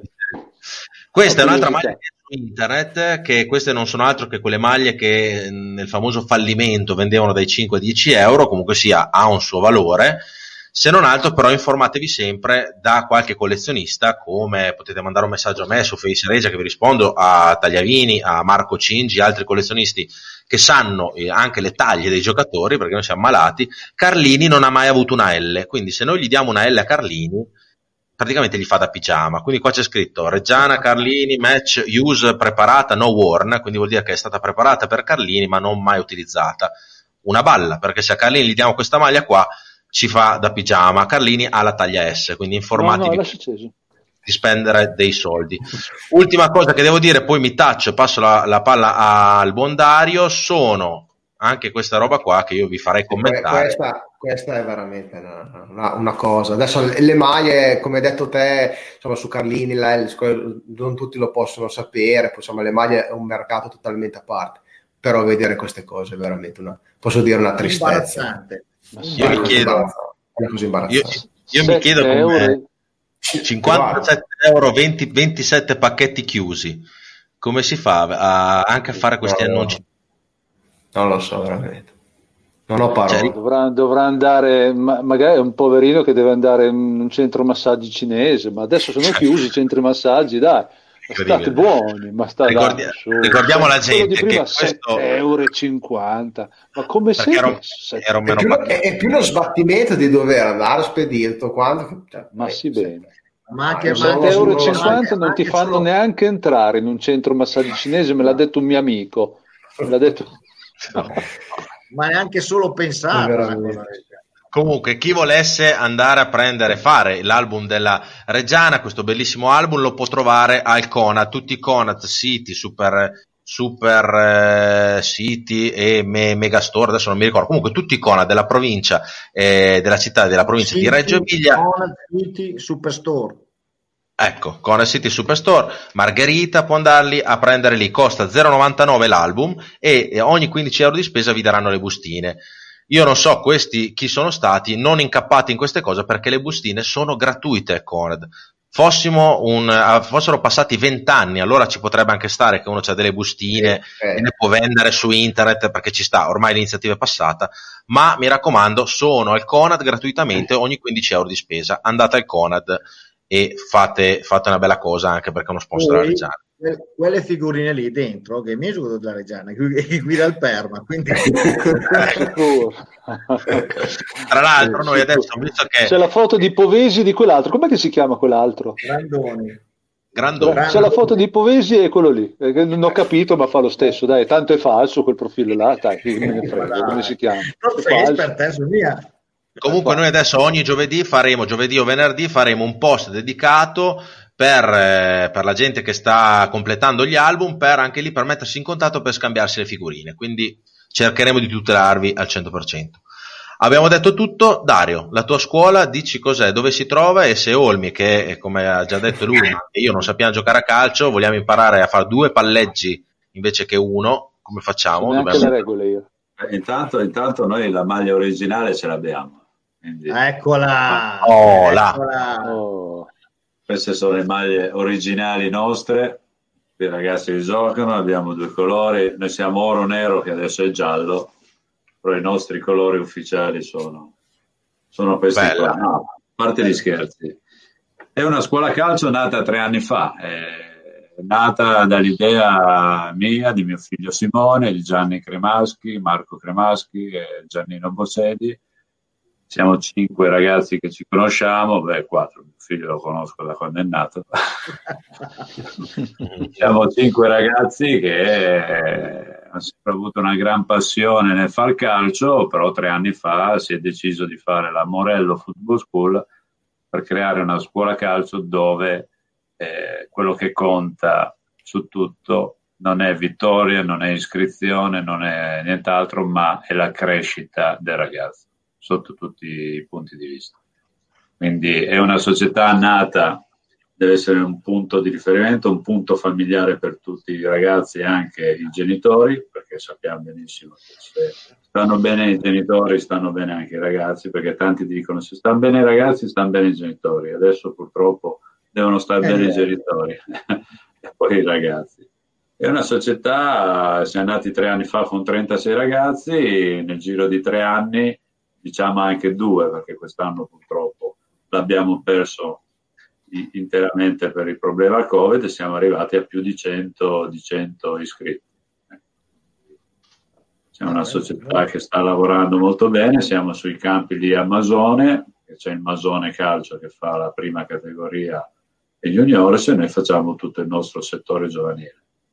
Quindi da quest'anno, da quest'estate era nato un altro progetto molto molto bello era la scuola calcio segno per, eh, per Olmi, per Gabri, anche per voi, ecco. per chi vuole imparare la tecnica, imparare a giocare. No, è una scuola calcio nata, eh, vi dico che avevamo avuto subito una ventina di iscritti. Ce n'erano anche di più, però più, purtroppo pian piano il Covid ha iniziato a far ritirare della gente, però era, era un progetto bello perché prevedeva degli allenamenti mirati, come se fosse una scuola calcio, perché eh, prima l'ho detto scherzando, ma è la verità. Eh, il calcio è bello perché la tecnica la puoi imparare in qualsiasi età. E niente, avevamo creato questo progetto dove tutti insieme si decideva se partecipare a un campionato a 7 oppure fare solo due allenamenti settimanali più qualche amichevoli durante la settimana con squadre di amatori a 7, a 11 era una cosa veramente bella, che però purtroppo si è arrestata col problema, col problema Covid, perché è vero che, che, con i bambini continuiamo a fare allenamento distanziati, non possiamo usare gli spogliatoi e tutto, però con i grandi non puoi proprio fare allenamento. Tra l'altro, qua ho trovato su internet anche una tua locandina, quindi lezioni di perfezionamento tecnico coordinativo per la crescita e la esatto. formazione dei ragazzi. Esatto, questo è anche un progetto dove il sabato facevamo anche queste lezioni private, le facevo anche durante la settimana, proprio che si andava a lavorare sui fondamentali dei ragazzi, andavi a lavorare sullo specifico del ragazzo dove aveva più bisogno di, di crescere. E, guarda, abbiamo tante iniziative, ce ne sono veramente tante, abbiamo anche delle collaborazioni con delle scuole. Abbiamo una collaborazione da quando siamo nati in affiliazione con l'AIC, l'Associazione Italiana Calciatori, che praticamente è il Dipartimento Junior.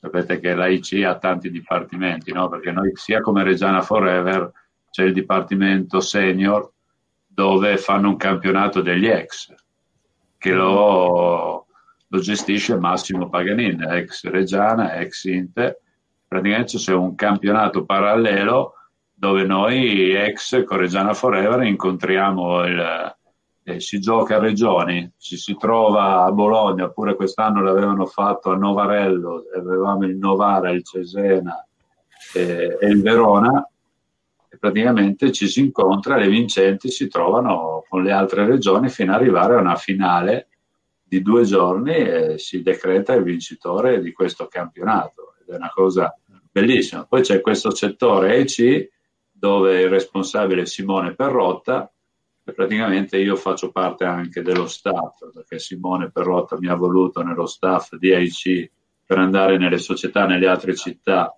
una volta al mese, sia loro che io con loro andiamo nelle altre città dove andiamo a fare della formazione con le squadre affiliate.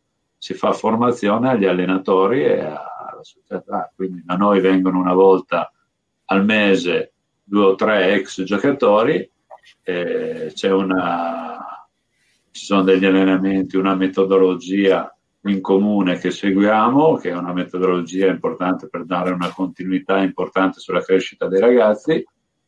E quindi in questo modo si fa anche formazione allenatori perché sappiamo benissimo che per crescere i ragazzi bisogna avere degli allenatori bravi, ma soprattutto degli allenatori che abbiano voglia di essere, eh, di continuare a formarsi. Perché anch'io che ho 53 anni non smetto mai di informarmi, di formarmi, di crescere, di lavorare perché è fondamentale. Perché... Dario, ma questo cosa vuol dire? Se vuoi diventare una morellina? Questo era un progetto che era, era, nato due anni fa dove volevamo fare una squadra, la squadra femminile. femminile avevamo fatto una giornata dove avevamo avuto 35 bimbe che però purtroppo anche lì si è arrestato perché diventa difficile perché si presentano bambine di varie età, quindi fai fatica a fare una squadra con tutte la stessa età oppure eh, due o tre anni, loro possono avere anche due o tre anni di differenza. Eh, quindi sei costretto poi a metterlo nelle squadre con i ragazzi, noi due o tre ragazzine ce l'abbiamo, però in certi momenti quando sei lì giustamente gli dici di andare alla Reggiana o al Sassuolo femminile perché per loro è meglio no? in certe, certe circostanze.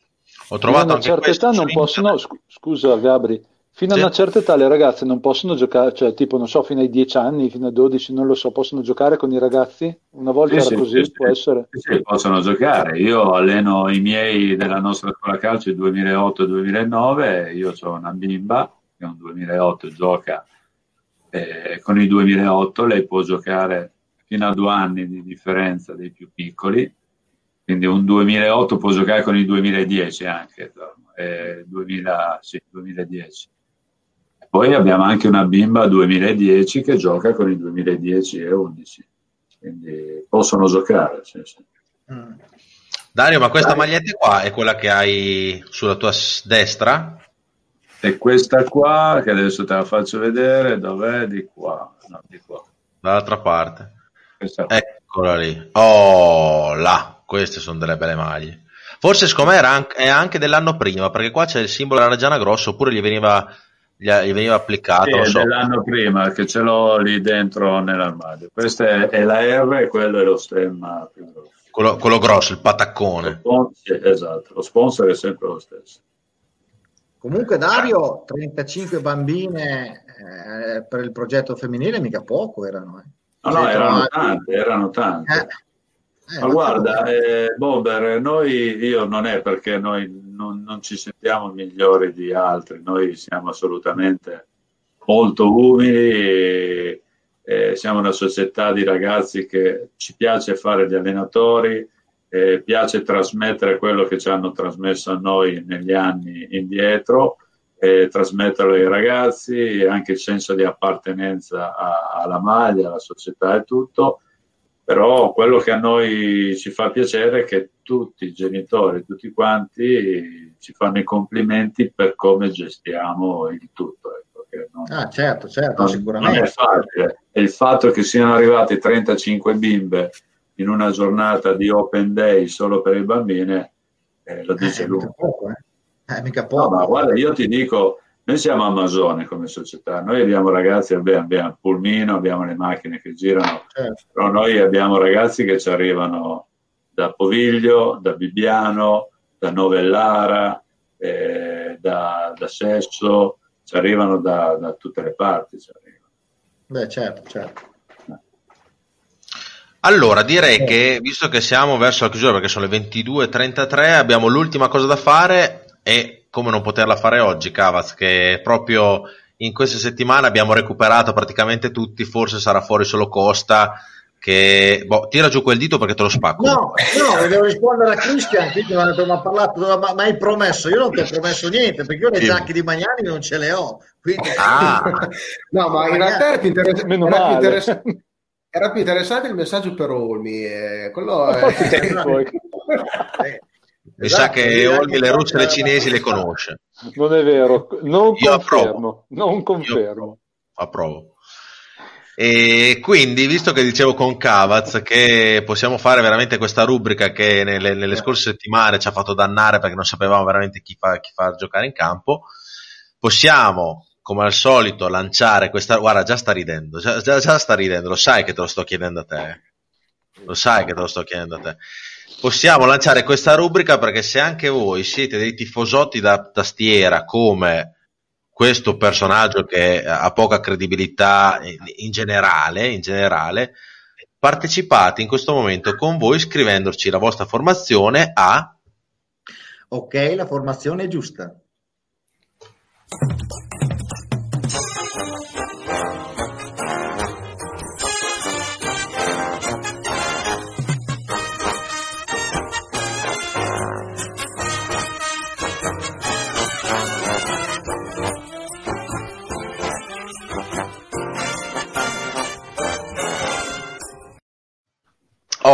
Eccoci qua, questo bellissimo jingle. Dario, cosa ne pensi di questa? Stavo pensando a cosa mettere come antipasto. ecco. No, questa, no, tra, no, perché te pensi che questa qua sia la canzone di... Ruota eh, servito. Sembra, Pranzo servito, sembra, pranzo sembra- servito. Eh, questa è, la- è quella della ruota, no? Che Esatto. ma sembra più anche quell'altra, quella del Ah, il servito. servito. Servito condotto dal buon Corrado. Esatto. Grande, grande Corrado, numero uno. Allora, andiamo a fare questa formazione. Stavolta partiremo dal bomber perché, come sapete, noi lasciamo sempre indietro. E lui ci dice perché voi fate bullismo nei miei confronti, ma non è vero. Quindi, bomber, parti tu con la formazione perché sei il pilone portante di questa Ha trasmissione. fatto anche il primo piano, quindi non, non sbagliare, eh, Bomber. Primo piano, primo piano per il bomber e parti subito dicendo il portiere perché sappiamo che te il portiere delle volte lo vuoi anche cambiare. Allora, uno, Gabri è, è ubriaco. Quindi, è ubriaco. Ecco. Allora, un numero uno poi mi tira via, quindi c'è Cerofolini. Bene, grazie tira- della ecco. formazione Dario, è arrivato il tuo momento, dici pure la tua formazione. Cerofolini, ecco, grazie Bomber del tuo contributo. Dario, tocca a te. Chi vuoi sapere? Il La formazione, cosa-. Cosa, cosa metteresti come formazione? Di... Possiamo confermare la formazione che ha Io scelto Alvini? confermerei quella, quella di, di Ferrari. Scelta Alvini da Ferrara, quindi con Ardemagni in attacco con Mazzocchi, quindi Sì. Carbolo facciamo partire dalla panchina. Del Pinto, che è debuttato a Ferrara, lo teniamo con Rossi, Lu- intoccabile Radrezza, e Lunetta e Libutti ai lati e Martinelli, Martinelli no perché è È squalificato. squalificato, esatto, l'unico è Martinelli che è squalificato, quindi Esatto, c'è Rozzo Gianfi e puoi scegliere tra eh, Specie, Costa non si, non si rimetterà a posto credo per questa partita, e Specie e Aieti Yao. credo che sia Eh. disponibile e. Eh, Aieti? sì. Perfetto. Eccolo, guarda che già lì che rompi maroni. Cavaz, tocca a te, vai.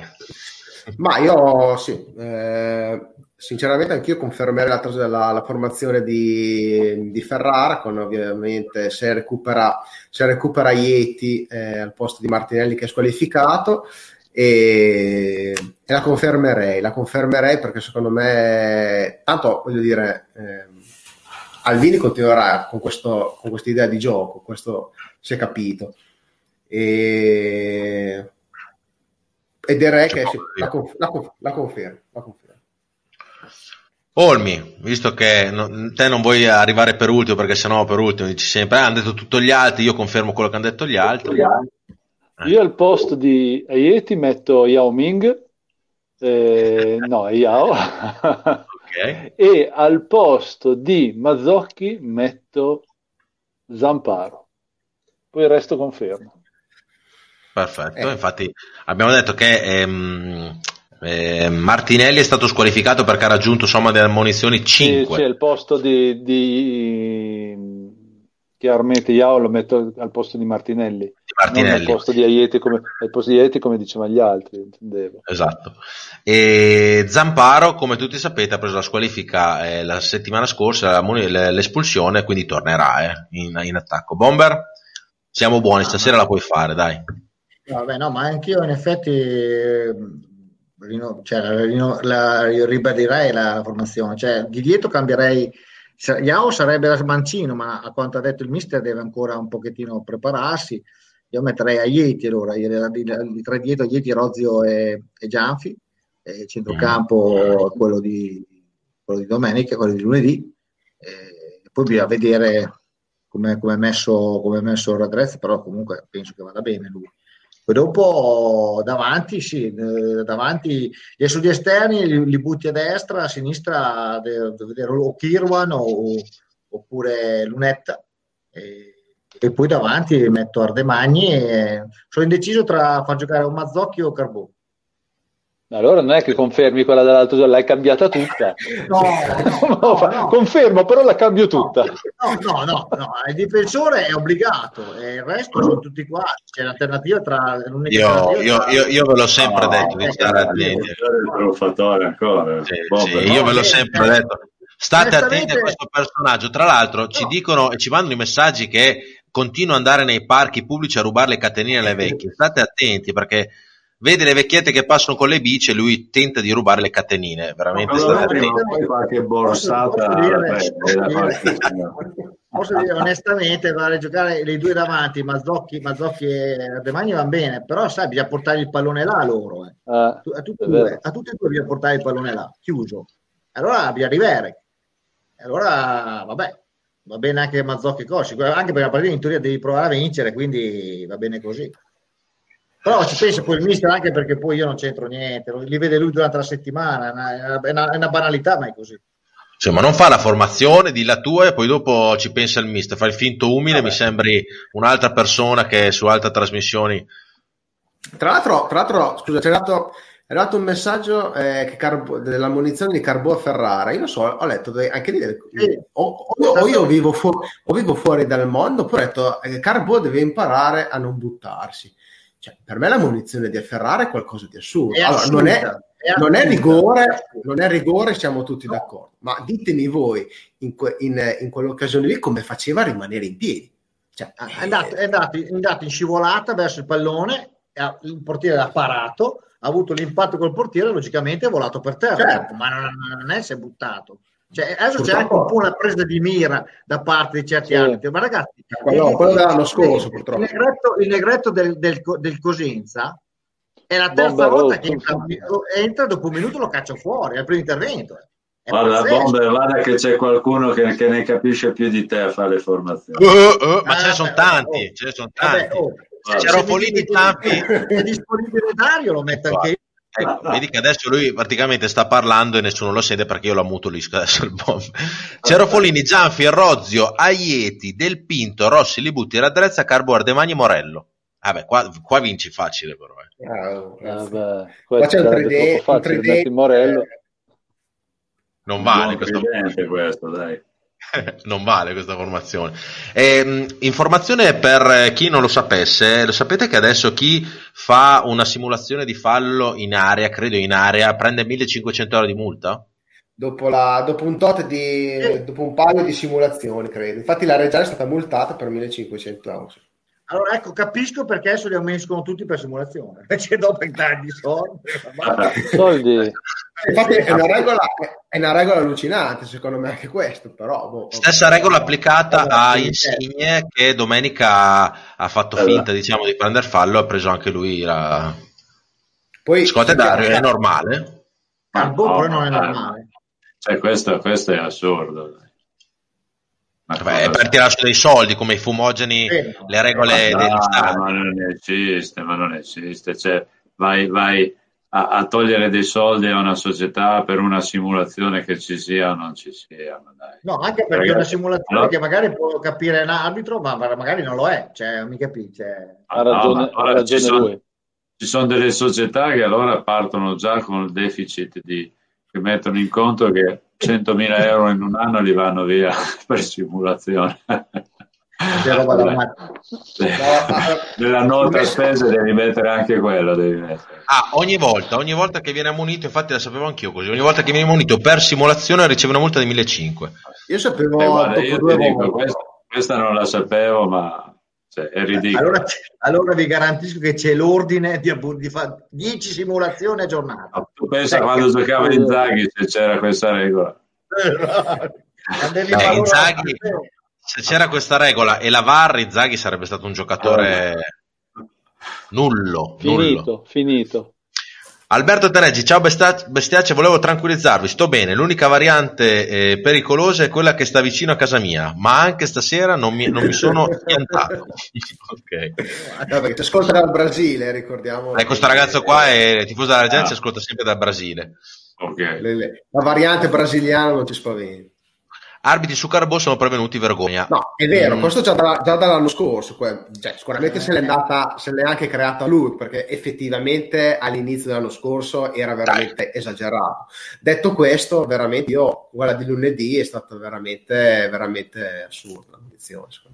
No, ma è clamoroso come loro tra di loro quando si trovano si parlano ed è innegabile che arrivano prevenuti sul campo, c'è niente da fare. Yeah. Vabbè, tra di loro sicuro che si parlano. Eh, garantita lì. Sì, sì, sì.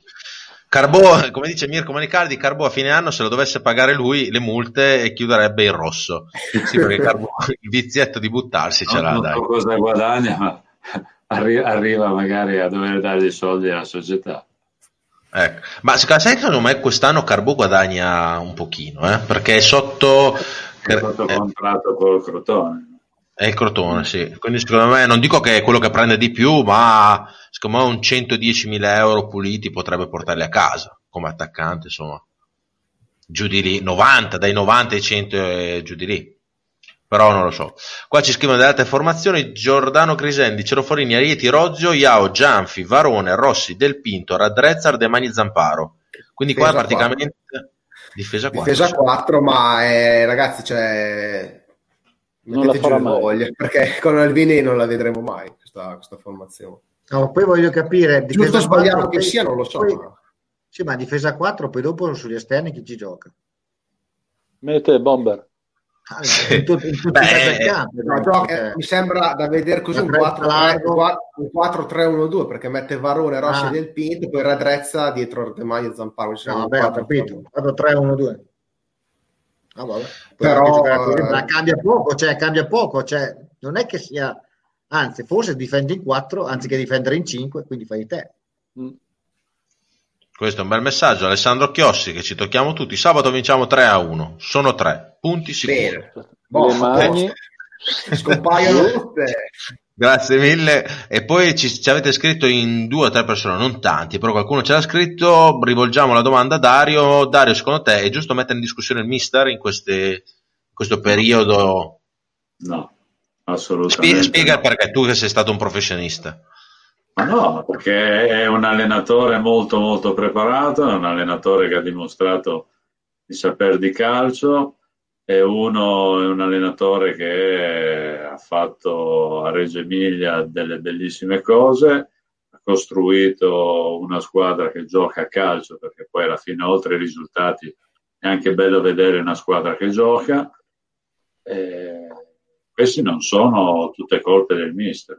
Io, a parte che quando quando si perde quando ci sono questi periodi qua, io la colpa la do sempre a tutti, perché tutti quanti poi bisogna mettere in mezzo. Quando si vince si perde si è, si è un gruppo unico, ma lui l'ha dimostrato, non si è mai tirato indietro. Però è un allenatore che bisogna tenere. Il, il progetto Reggiana è nato con lui e continuerà con lui anche l'anno prossimo. Deve continuare con lui, perché sennò, sennò è, devi rincominciare. Invece in questo momento no. Cioè, poi, poi, mi piace, poi, infatti Dario, mi piace che poi c'è la gente che parla di programmazione, poi fai tre sconfitte e bisogna cambiare allenatore. Cioè, beh, eh. cioè, che programmazione ah, è? Ma guarda cioè, che quello, del, quello di Alvini l'ho già sentito due o tre partite fa, eh, che qualcuno l'ha messo in discussione, colpa del ministro cambiare Oh, diciamo che nel calcio, nel calcio d'oggi un allenatore che perde sette partite su otto e un pareggio che nel calcio d'oggi che, che non venga esonerato è, è, cosa rara, ma questo va secondo me. No, no, no, no, no non succede. Non succede. Allora, scusa, allora se, se eri una società che non venevi su dalla C, eri già in D, eri una società che puntava per vincere il campionato e ti ritrovavi in queste condizioni, allora sono d'accordo esatto. nel cambiare allenatore perché eh, i progetti di cui eravamo partiti non sono stati raggiunti e tutto. È come il Monza è così, anche il Monza sono partiti che non sono partiti benissimo, non stanno facendo quello che tutti pensavano, allora l'allenatore lo doveva cambiare, ma anche il Monza non è partito tanto per vincere il campionato, è chiaro che gli sarebbe piaciuto e gli piacerebbe, però eh, la Reggiana non puoi ragionare in questo momento così di, di, di difficoltà a cambiare allenatore, secondo me non è neanche, non è neanche la soluzione buona. Assolutamente. Anche perché Ma... c'è una, una, serie di partite adesso che sarebbe una scelta difficile, nel senso che cosa fai? Eh, o, lo, o, o, lo cambi subito se va male col Vicenza, oppure cosa aspetti? Altre 4-5 partite dove hai partite difficilissime, cioè più che altro importanti, hai tutti scontri diretti, se va male li, lo cambi lì e dopo con l'allenatore nuovo speri di andare a fare il risultato contro le no, big. Cioè, non, è, eh, sarebbe, sarebbe, solo me controproducente. Ma, ma, ma non c'è neanche, da, non c'è neanche da, parlarne. Ma anche le altre che hanno cambiato, ragazzi. Lentella ha cambiato allenatore, le prime cinque partite le ha perse tutte. Cioè, l'altra ha cambiati due allenatori, non uno, due. Eppure in Semperlé da Nuete, non è che abbiamo, hanno stravolto. Cioè, ragazzi, se uno cambia allenatore può cambiare Shinsugadore, Conda, allora buonanotte. Però dico, se te cambi allenatore, allora vuol dire che cambiare poi solo quello. Dall'alto del suo, del suo, sapere, Alessandro Bonini ci scrive: 8 partite e un punto imbarazzante. Qualsiasi allenatore sarebbe stato esonerato, solo qua non lo si fa. Se va male sabato, allora, se va male va, sabato, si cosa vuol, che cosa vuol dire solo qua non lo si fa? Cioè, un attimo, che... scusatemi, cosa, cosa, me lo rimetti un attimo questo messaggio, per favore? 8 partite un burro, imbarazzante, qualsiasi allenatore sarebbe stato esonerato, solo qua non lo si fa. A parte il fatto che potrebbe mettere, prendere un sacchettino con dei punti e delle virgole, poi nelle frasi gliene butta così a caso e vedere se ci mettesse un po' di punteggiatura riusciamo anche a capire. Ma solo qua non lo si fa, cioè, cosa vuol dire? Eh, cioè, allora, cioè, siamo... boh. che non esonera l'allenatore dopo. Allora, da un, certo, da un certo punto Quindi di vista. Quindi una cosa negativa non... o positiva? Non si capisce. Negativa. Mettesse lui, una virgola, negat- un punto. Per lui è negativa, Ma... secondo me. Allora, è... sotto un certo Ma... punto di vista, anche Dario lo sa perché è stato professionista per tantissimi anni non ha tutti i torti, nel senso che in una piazza medio-grande come la nostra, o media diciamo, dai, pi- medio-piccola come la nostra, facciamo gli umili, se un allenatore mh, portasse a casa veramente pochi risultati in tot partite, molto probabilmente sarebbe già stato spedito. Sì, e però Dario è incomprensibile il messaggio, come l'ha scritto incomprensibile, non si capisce, uno che ha studiato deve, deve scrivere meglio. Io no, sono incazzato, eh, non capisco i messaggi. Il discorso, il discorso, è semplice, però, cioè, eh, anche in passato ci siamo già passati noi praticamente. Noi abbiamo cambiato allenatore, non è mai cambiato niente, mai cambiato niente. L'Atalanta, lo dice solo da noi, l'Atalanta il primo anno di Gasperini, le prime sette partite le ha perse tutte.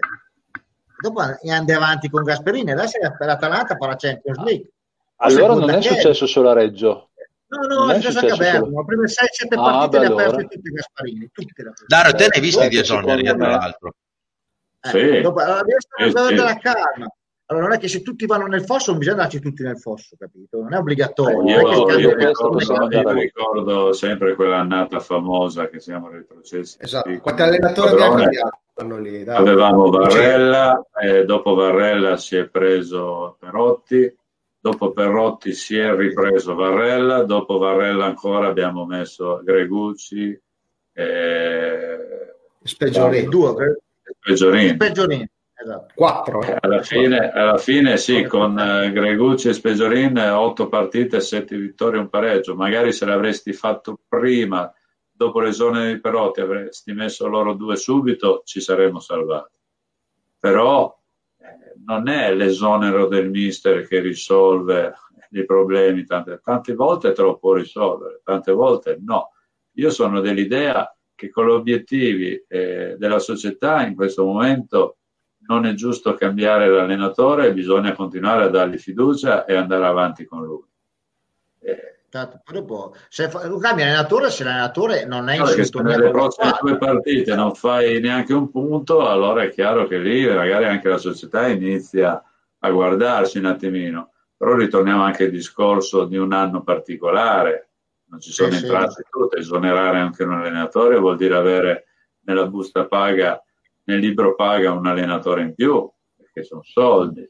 Cioè, ci sono tanti aspetti da, da... Sì, che poi stavamo, anche il mister Alvini alla fine del, della partita contro il Bari nella festeggiamenti e la promozione si siamo trovati in questo locale dove c'era tutta la squadra e c'erano anche molti tifosi. Il mister Alvini ha detto chiaramente fa ragazzi sono sincero io eh, so, eh, rimanevo a Reggio, cioè non sarei rimasto a Reggio Emilia se avessi perso ma non per non riconoscenza perché avevo già chiesto tanto a questi ragazzi che il prossimo anno forse non avrei non avevo quella quella, quell'energia e quella spinta per chiedergli ancora qualcosa in più, perché quest'anno veramente abbiamo dato tantissimo.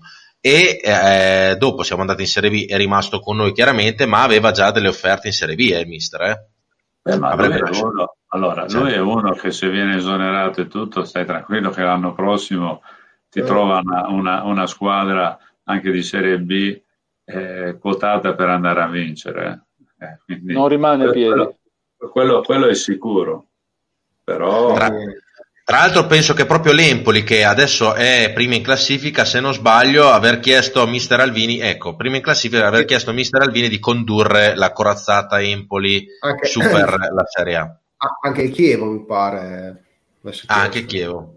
Non sbaglio. Anche, il, anche, anche, il Brescia, anche il Brescia uh, dei, dei, sì, dei, ma lui fa, trova, trova, subito. Però è per questo ah, scusa, che io... eh, Gabri, ma cosa, mi mandi il messaggio di Cordelli che non mi dico, l'ho visto di, di, di un attimo, poi vedere cosa ha scritto. Di Cordelli? Eh, qua c'è tanti. Quanto aveva scritto? Forse, per, secondo me era d'accordo sul discorso eh, del, stavamo del... parlando del, di Dario e Cava stavano no. parlando de, di Parma che comunque a Parma ah, dicevano eh, e da Parma c'è scritto... in Serie C come noi loro spariscono aveva detto una eh, oh no, boh, allora aspetta io sto parlando sì ok 20 anni di Serie C come noi loro spariscono ti do ragione però ti sto dicendo, appunto, 20 anni di Serie C come noi, dopo un anno arriviamo in B, abbiamo questa voglia per, di salvare la squadra, voglio dire, 500 persone sono a Reggio che possono dare una mano alla società. Dico questo, dico solo questo, e dico Però che là, in, certi momenti si, in certi momenti si coalizzano meglio. Massimo ci scrive, Bomber, che a Parma è peggio, a Parma so, ci sono stati fischi per Crespo e Ancellotti ed è tutto un dire, abbiamo solo gli euro più grossi dei vostri. Sì, ok, no, la sincerità. Gli do, gli do però, ragione. Però noi non parlavamo, attenzione, non parlavamo del calcio giocato, dell'allenatore e tifoso, si parlava del contesto che anche il Parma è, è fallito, ha subito trovato una cordata e tutto e ti ha risalito in Serie A nel giro di tre anni, quattro anni. Perché? Perché anche tutta la città gli è andata dietro. È su quello che si stava parlando, non sulla, su, sul cioè, calcio dire, giocato eh, o gli allenatori.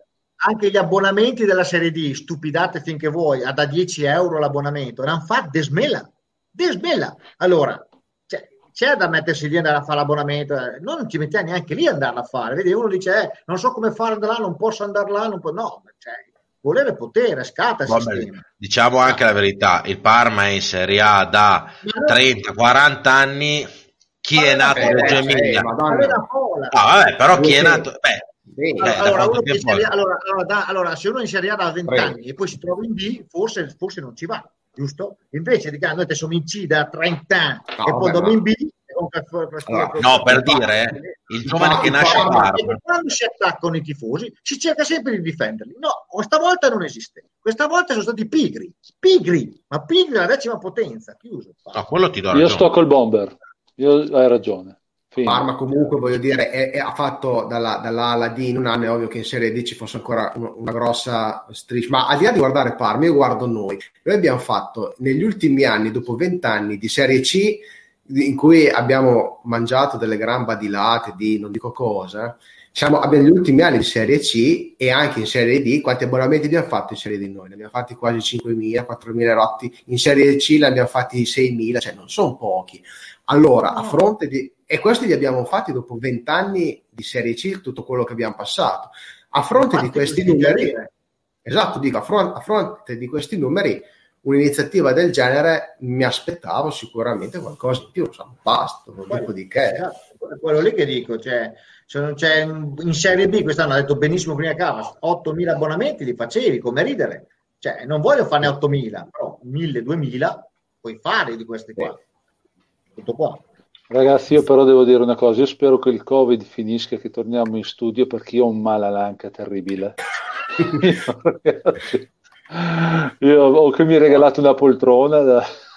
Una Comunque sei, sei, sei veramente vecchio, sei più vecchio del bomber, cioè, sei, sei, vecchio dentro, il bomber è vecchio di, di, di anni, eccetera, però tu sei proprio sì, vecchio no, dentro. No, bomber di che, di che mese allora, sei te? Eh, novembre. Ah, cavolo, sono, sono, più vecchio io, porca. Eh, ho visto? No. Eh. Olmi, ma... Due mesi. Olmi, ma messo così, se vuoi, vuoi andare alla scuola calcio, sei, cioè, No, eh, ma ritonifico la muscolatura, se mi, Morello, correggimi se sbaglio, mi ritonifico e mi spariscono tutti i mali, vero? Esatto.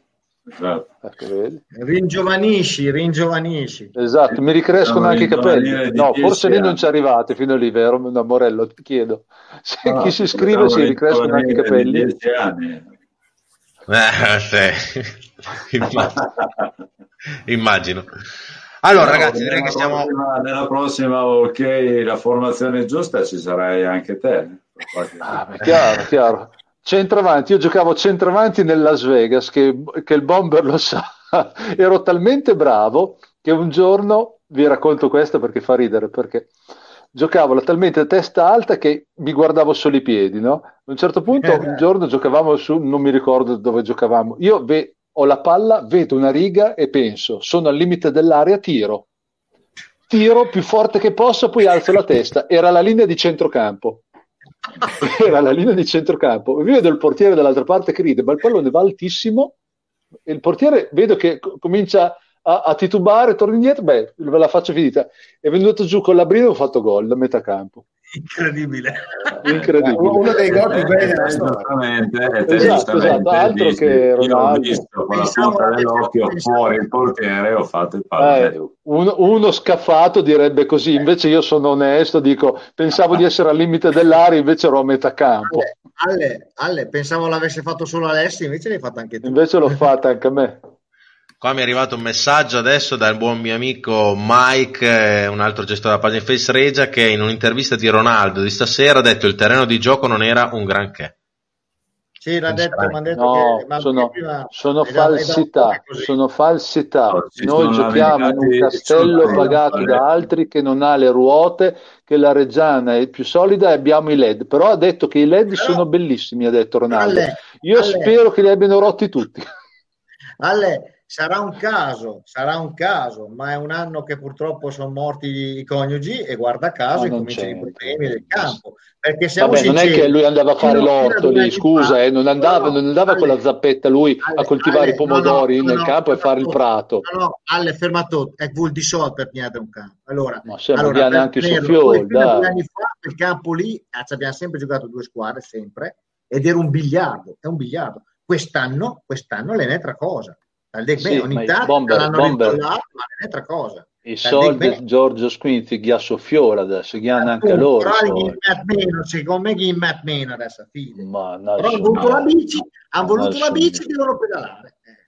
Ma allora, tu che sei stato abituato in quel del Mirabello e soprattutto anche al campo del Giglio i primi anni della serie, sia Serie C nel 2000, perché tu c'eri anche nel 2000-2001 credo, e anche nella retrocessione 99-2000 che lì non era il campo che c'era oggi, eh, non era il campo cucito con no, l'erba era, di oggi. Era, era, già un bel campo, ma non come quello di, di oggi, è chiaro, perché poi quello, quello, di oggi, se non sbaglio, è, è misto, misto erba, erba naturale e, e, sintetico, perché ci sono quei lampioni che vanno a scaldare proprio per quel motivo lì, perché è un campo misto come ormai tutti gli stadi eh, cercano di farli fare uguale, ma anche i campi di allenamento li fanno, li fanno così, è lo stesso terreno. Mm. Eh, quindi avere dei campi così. Oh. È vero che noi abbiamo giocato anche in campi molto belli, però mi ricordo in Mirabello quando, quando ragazzi c'era del fango che, che facevi doppia fatica a correre o a calciare. Ah beh, sicuramente, negli ultimi anni. C'è stato il Mirabello, c'è stato un periodo che era uno dei più bei ca- campi d'Italia. Eh? Eh. Andiamo agli anni Ottanta. No, eh. Bomber, Bomber, Bomber, fai piano che Gabri sta telefonando all'amoroso. Allora, io ho Romano, che è uno degli ex giardinieri del Stadio Giglio, che vuole dire una cosa al Bomber. Prego, Romano, sei in diretta, di pure. Ciao Bomber! Ciao! Bomber. Sì, ti sente, eh. ti, non, non, lo senti per, eh, ma te lo dico, ti ha detto ciao, vai. Allora, Bomber, sono cambiate le persone che c'erano prima che stavano noi qui a mezzanotte a luna a tenerli sul campo. Adesso è una vergogna. Se vai a allora. Modena, il prato è migliore quello del Modena che quello del, del, del, del, del Giglio. Hai capito, Bomber? È la, è la manutenzione che è scarsa. Che quando non pagano non si lavora. Capito? Vabbè, Ah certo, infatti sto dicendo, eh, il risparmio sì, infatti sta dicendo che stanno risparmiando quelli del Sassuolo. Stanno risparmiando sulla manutenzione. No, no, eh, stanno risparmiando, ma caro mio, ma i giardinieri che c'erano prima avevano la prestatura che questi qua non ce li hanno. Non mettono neanche le lastre loro in campo come mettevamo noi eh, d'inverno per, per l'erba. Per, per, ecco perché il terreno è brutto. Ciao, ciao Gabri. Ciao Romano, fammi un piacere, sei ancora in diretta, puoi mandare a cagare il bomber anche da parte mia, dai. Sì, sì, lo mando proprio a cagare. Oh, là, bravo Romano. Sabato almeno un punto lo prendiamo perché sennò è una vergogna. Spero, bravo Romano. Ciao Romano. Il Bomber ha detto le stesse cose sue, io oh. ho detto il contrario, a cagare c'è andato lui e io sono rimasto, io sono rimasto tranquillo. mi ha fatto mandare a cagare che ho detto il detto ma mi capivo. No, eh, te lo meriti Bomber, non puoi essere... Eh. Vedi che la gente non, non sei apprezzato dalla gente, eh? scordatelo. Eh. Mi sta benissimo, tanti nemici, tanto onore, però resta di fatto, resta di fatto che Cocchio Nasè, l'exe perché qui adesso il campo fino all'anno scorso, no, due anni fa, era un biliardo, era una cosa che era ancora fantastica. Io mi ricordo che adesso è l'ena ciofeca, l'ena ciofeca. Eh, no, no, io non lo butterei mica via un campo. No, no, ho capito, però no, ma, ma Dario, eh, no, cioè, non, capito però, cioè, non, è più, non è più come prima. Ha, ha, dei, ha, cioè, ha delle zone che vengono su, si vede. Cioè, notte sbagliano dei, dei cross perché rimbalza male la palla, ma in Serie A, in Serie B. Andiamo vabbè, a letto, io so vabbè, che il Bomber vorrebbe sì. prolungare la trasmissione fino alle 4 del mattino, ma non possiamo. No, c'ho, da, svegliarmi presto io domattina. Ecco. Voglio dire, All... voglio dire sì, Cavaz, vai. Io dico occhio al Brescia perché sta vendendo tanto. Eh. Cioè, tanto ha venduto Torre Grossa, ha venduto Sabelli, è una situazione societaria molto precaria, quindi occhio al Brescia. Così, Casualmente il direttore Grossa la prima partita perde 1-0. Eh, e, lui fa gol, e lui fa gol, lui fa gol in Serie A.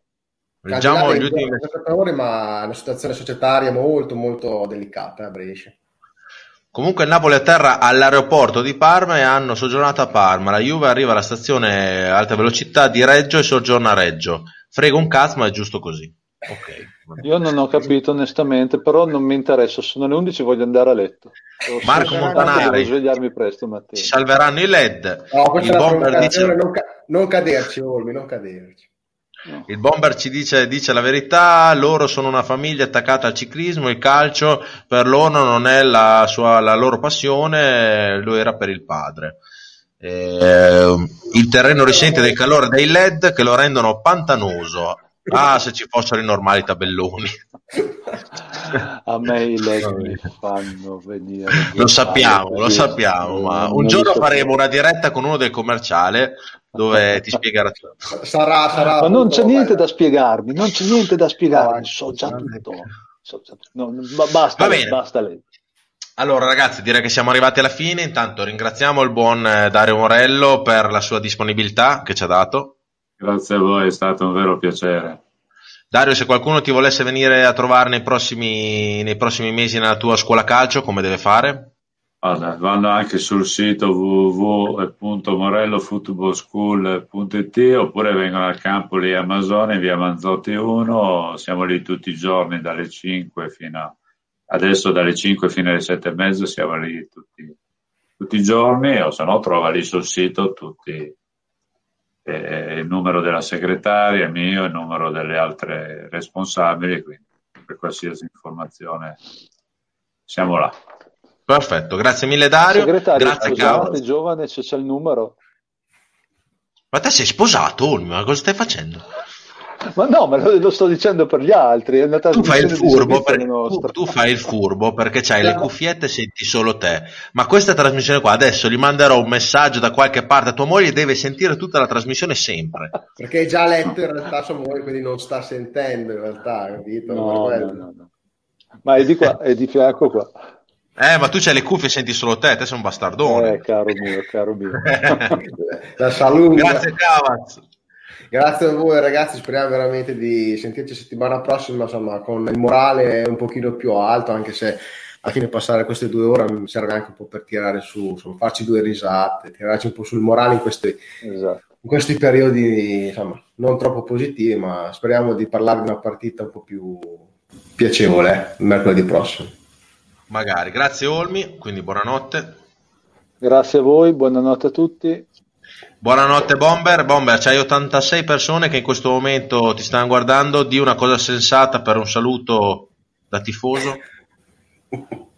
Grazie, grazie a tutti e ci vediamo la prossima settimana con un'altra trasmissione di Salve Vita Giusti. Ricordiamo che saremo sempre mercoledì dalle ore 21.10. Adesso guarda, ecco, lo tagliamo anche da tutto. saremo sempre mercoledì dalle ore 21.10 in diretta su Face Regia 1119 e se Mazzoni si ricorderà della nostra trasmissione anche in diretta su Teletricolore. Grazie mille e buona serata. Saluto.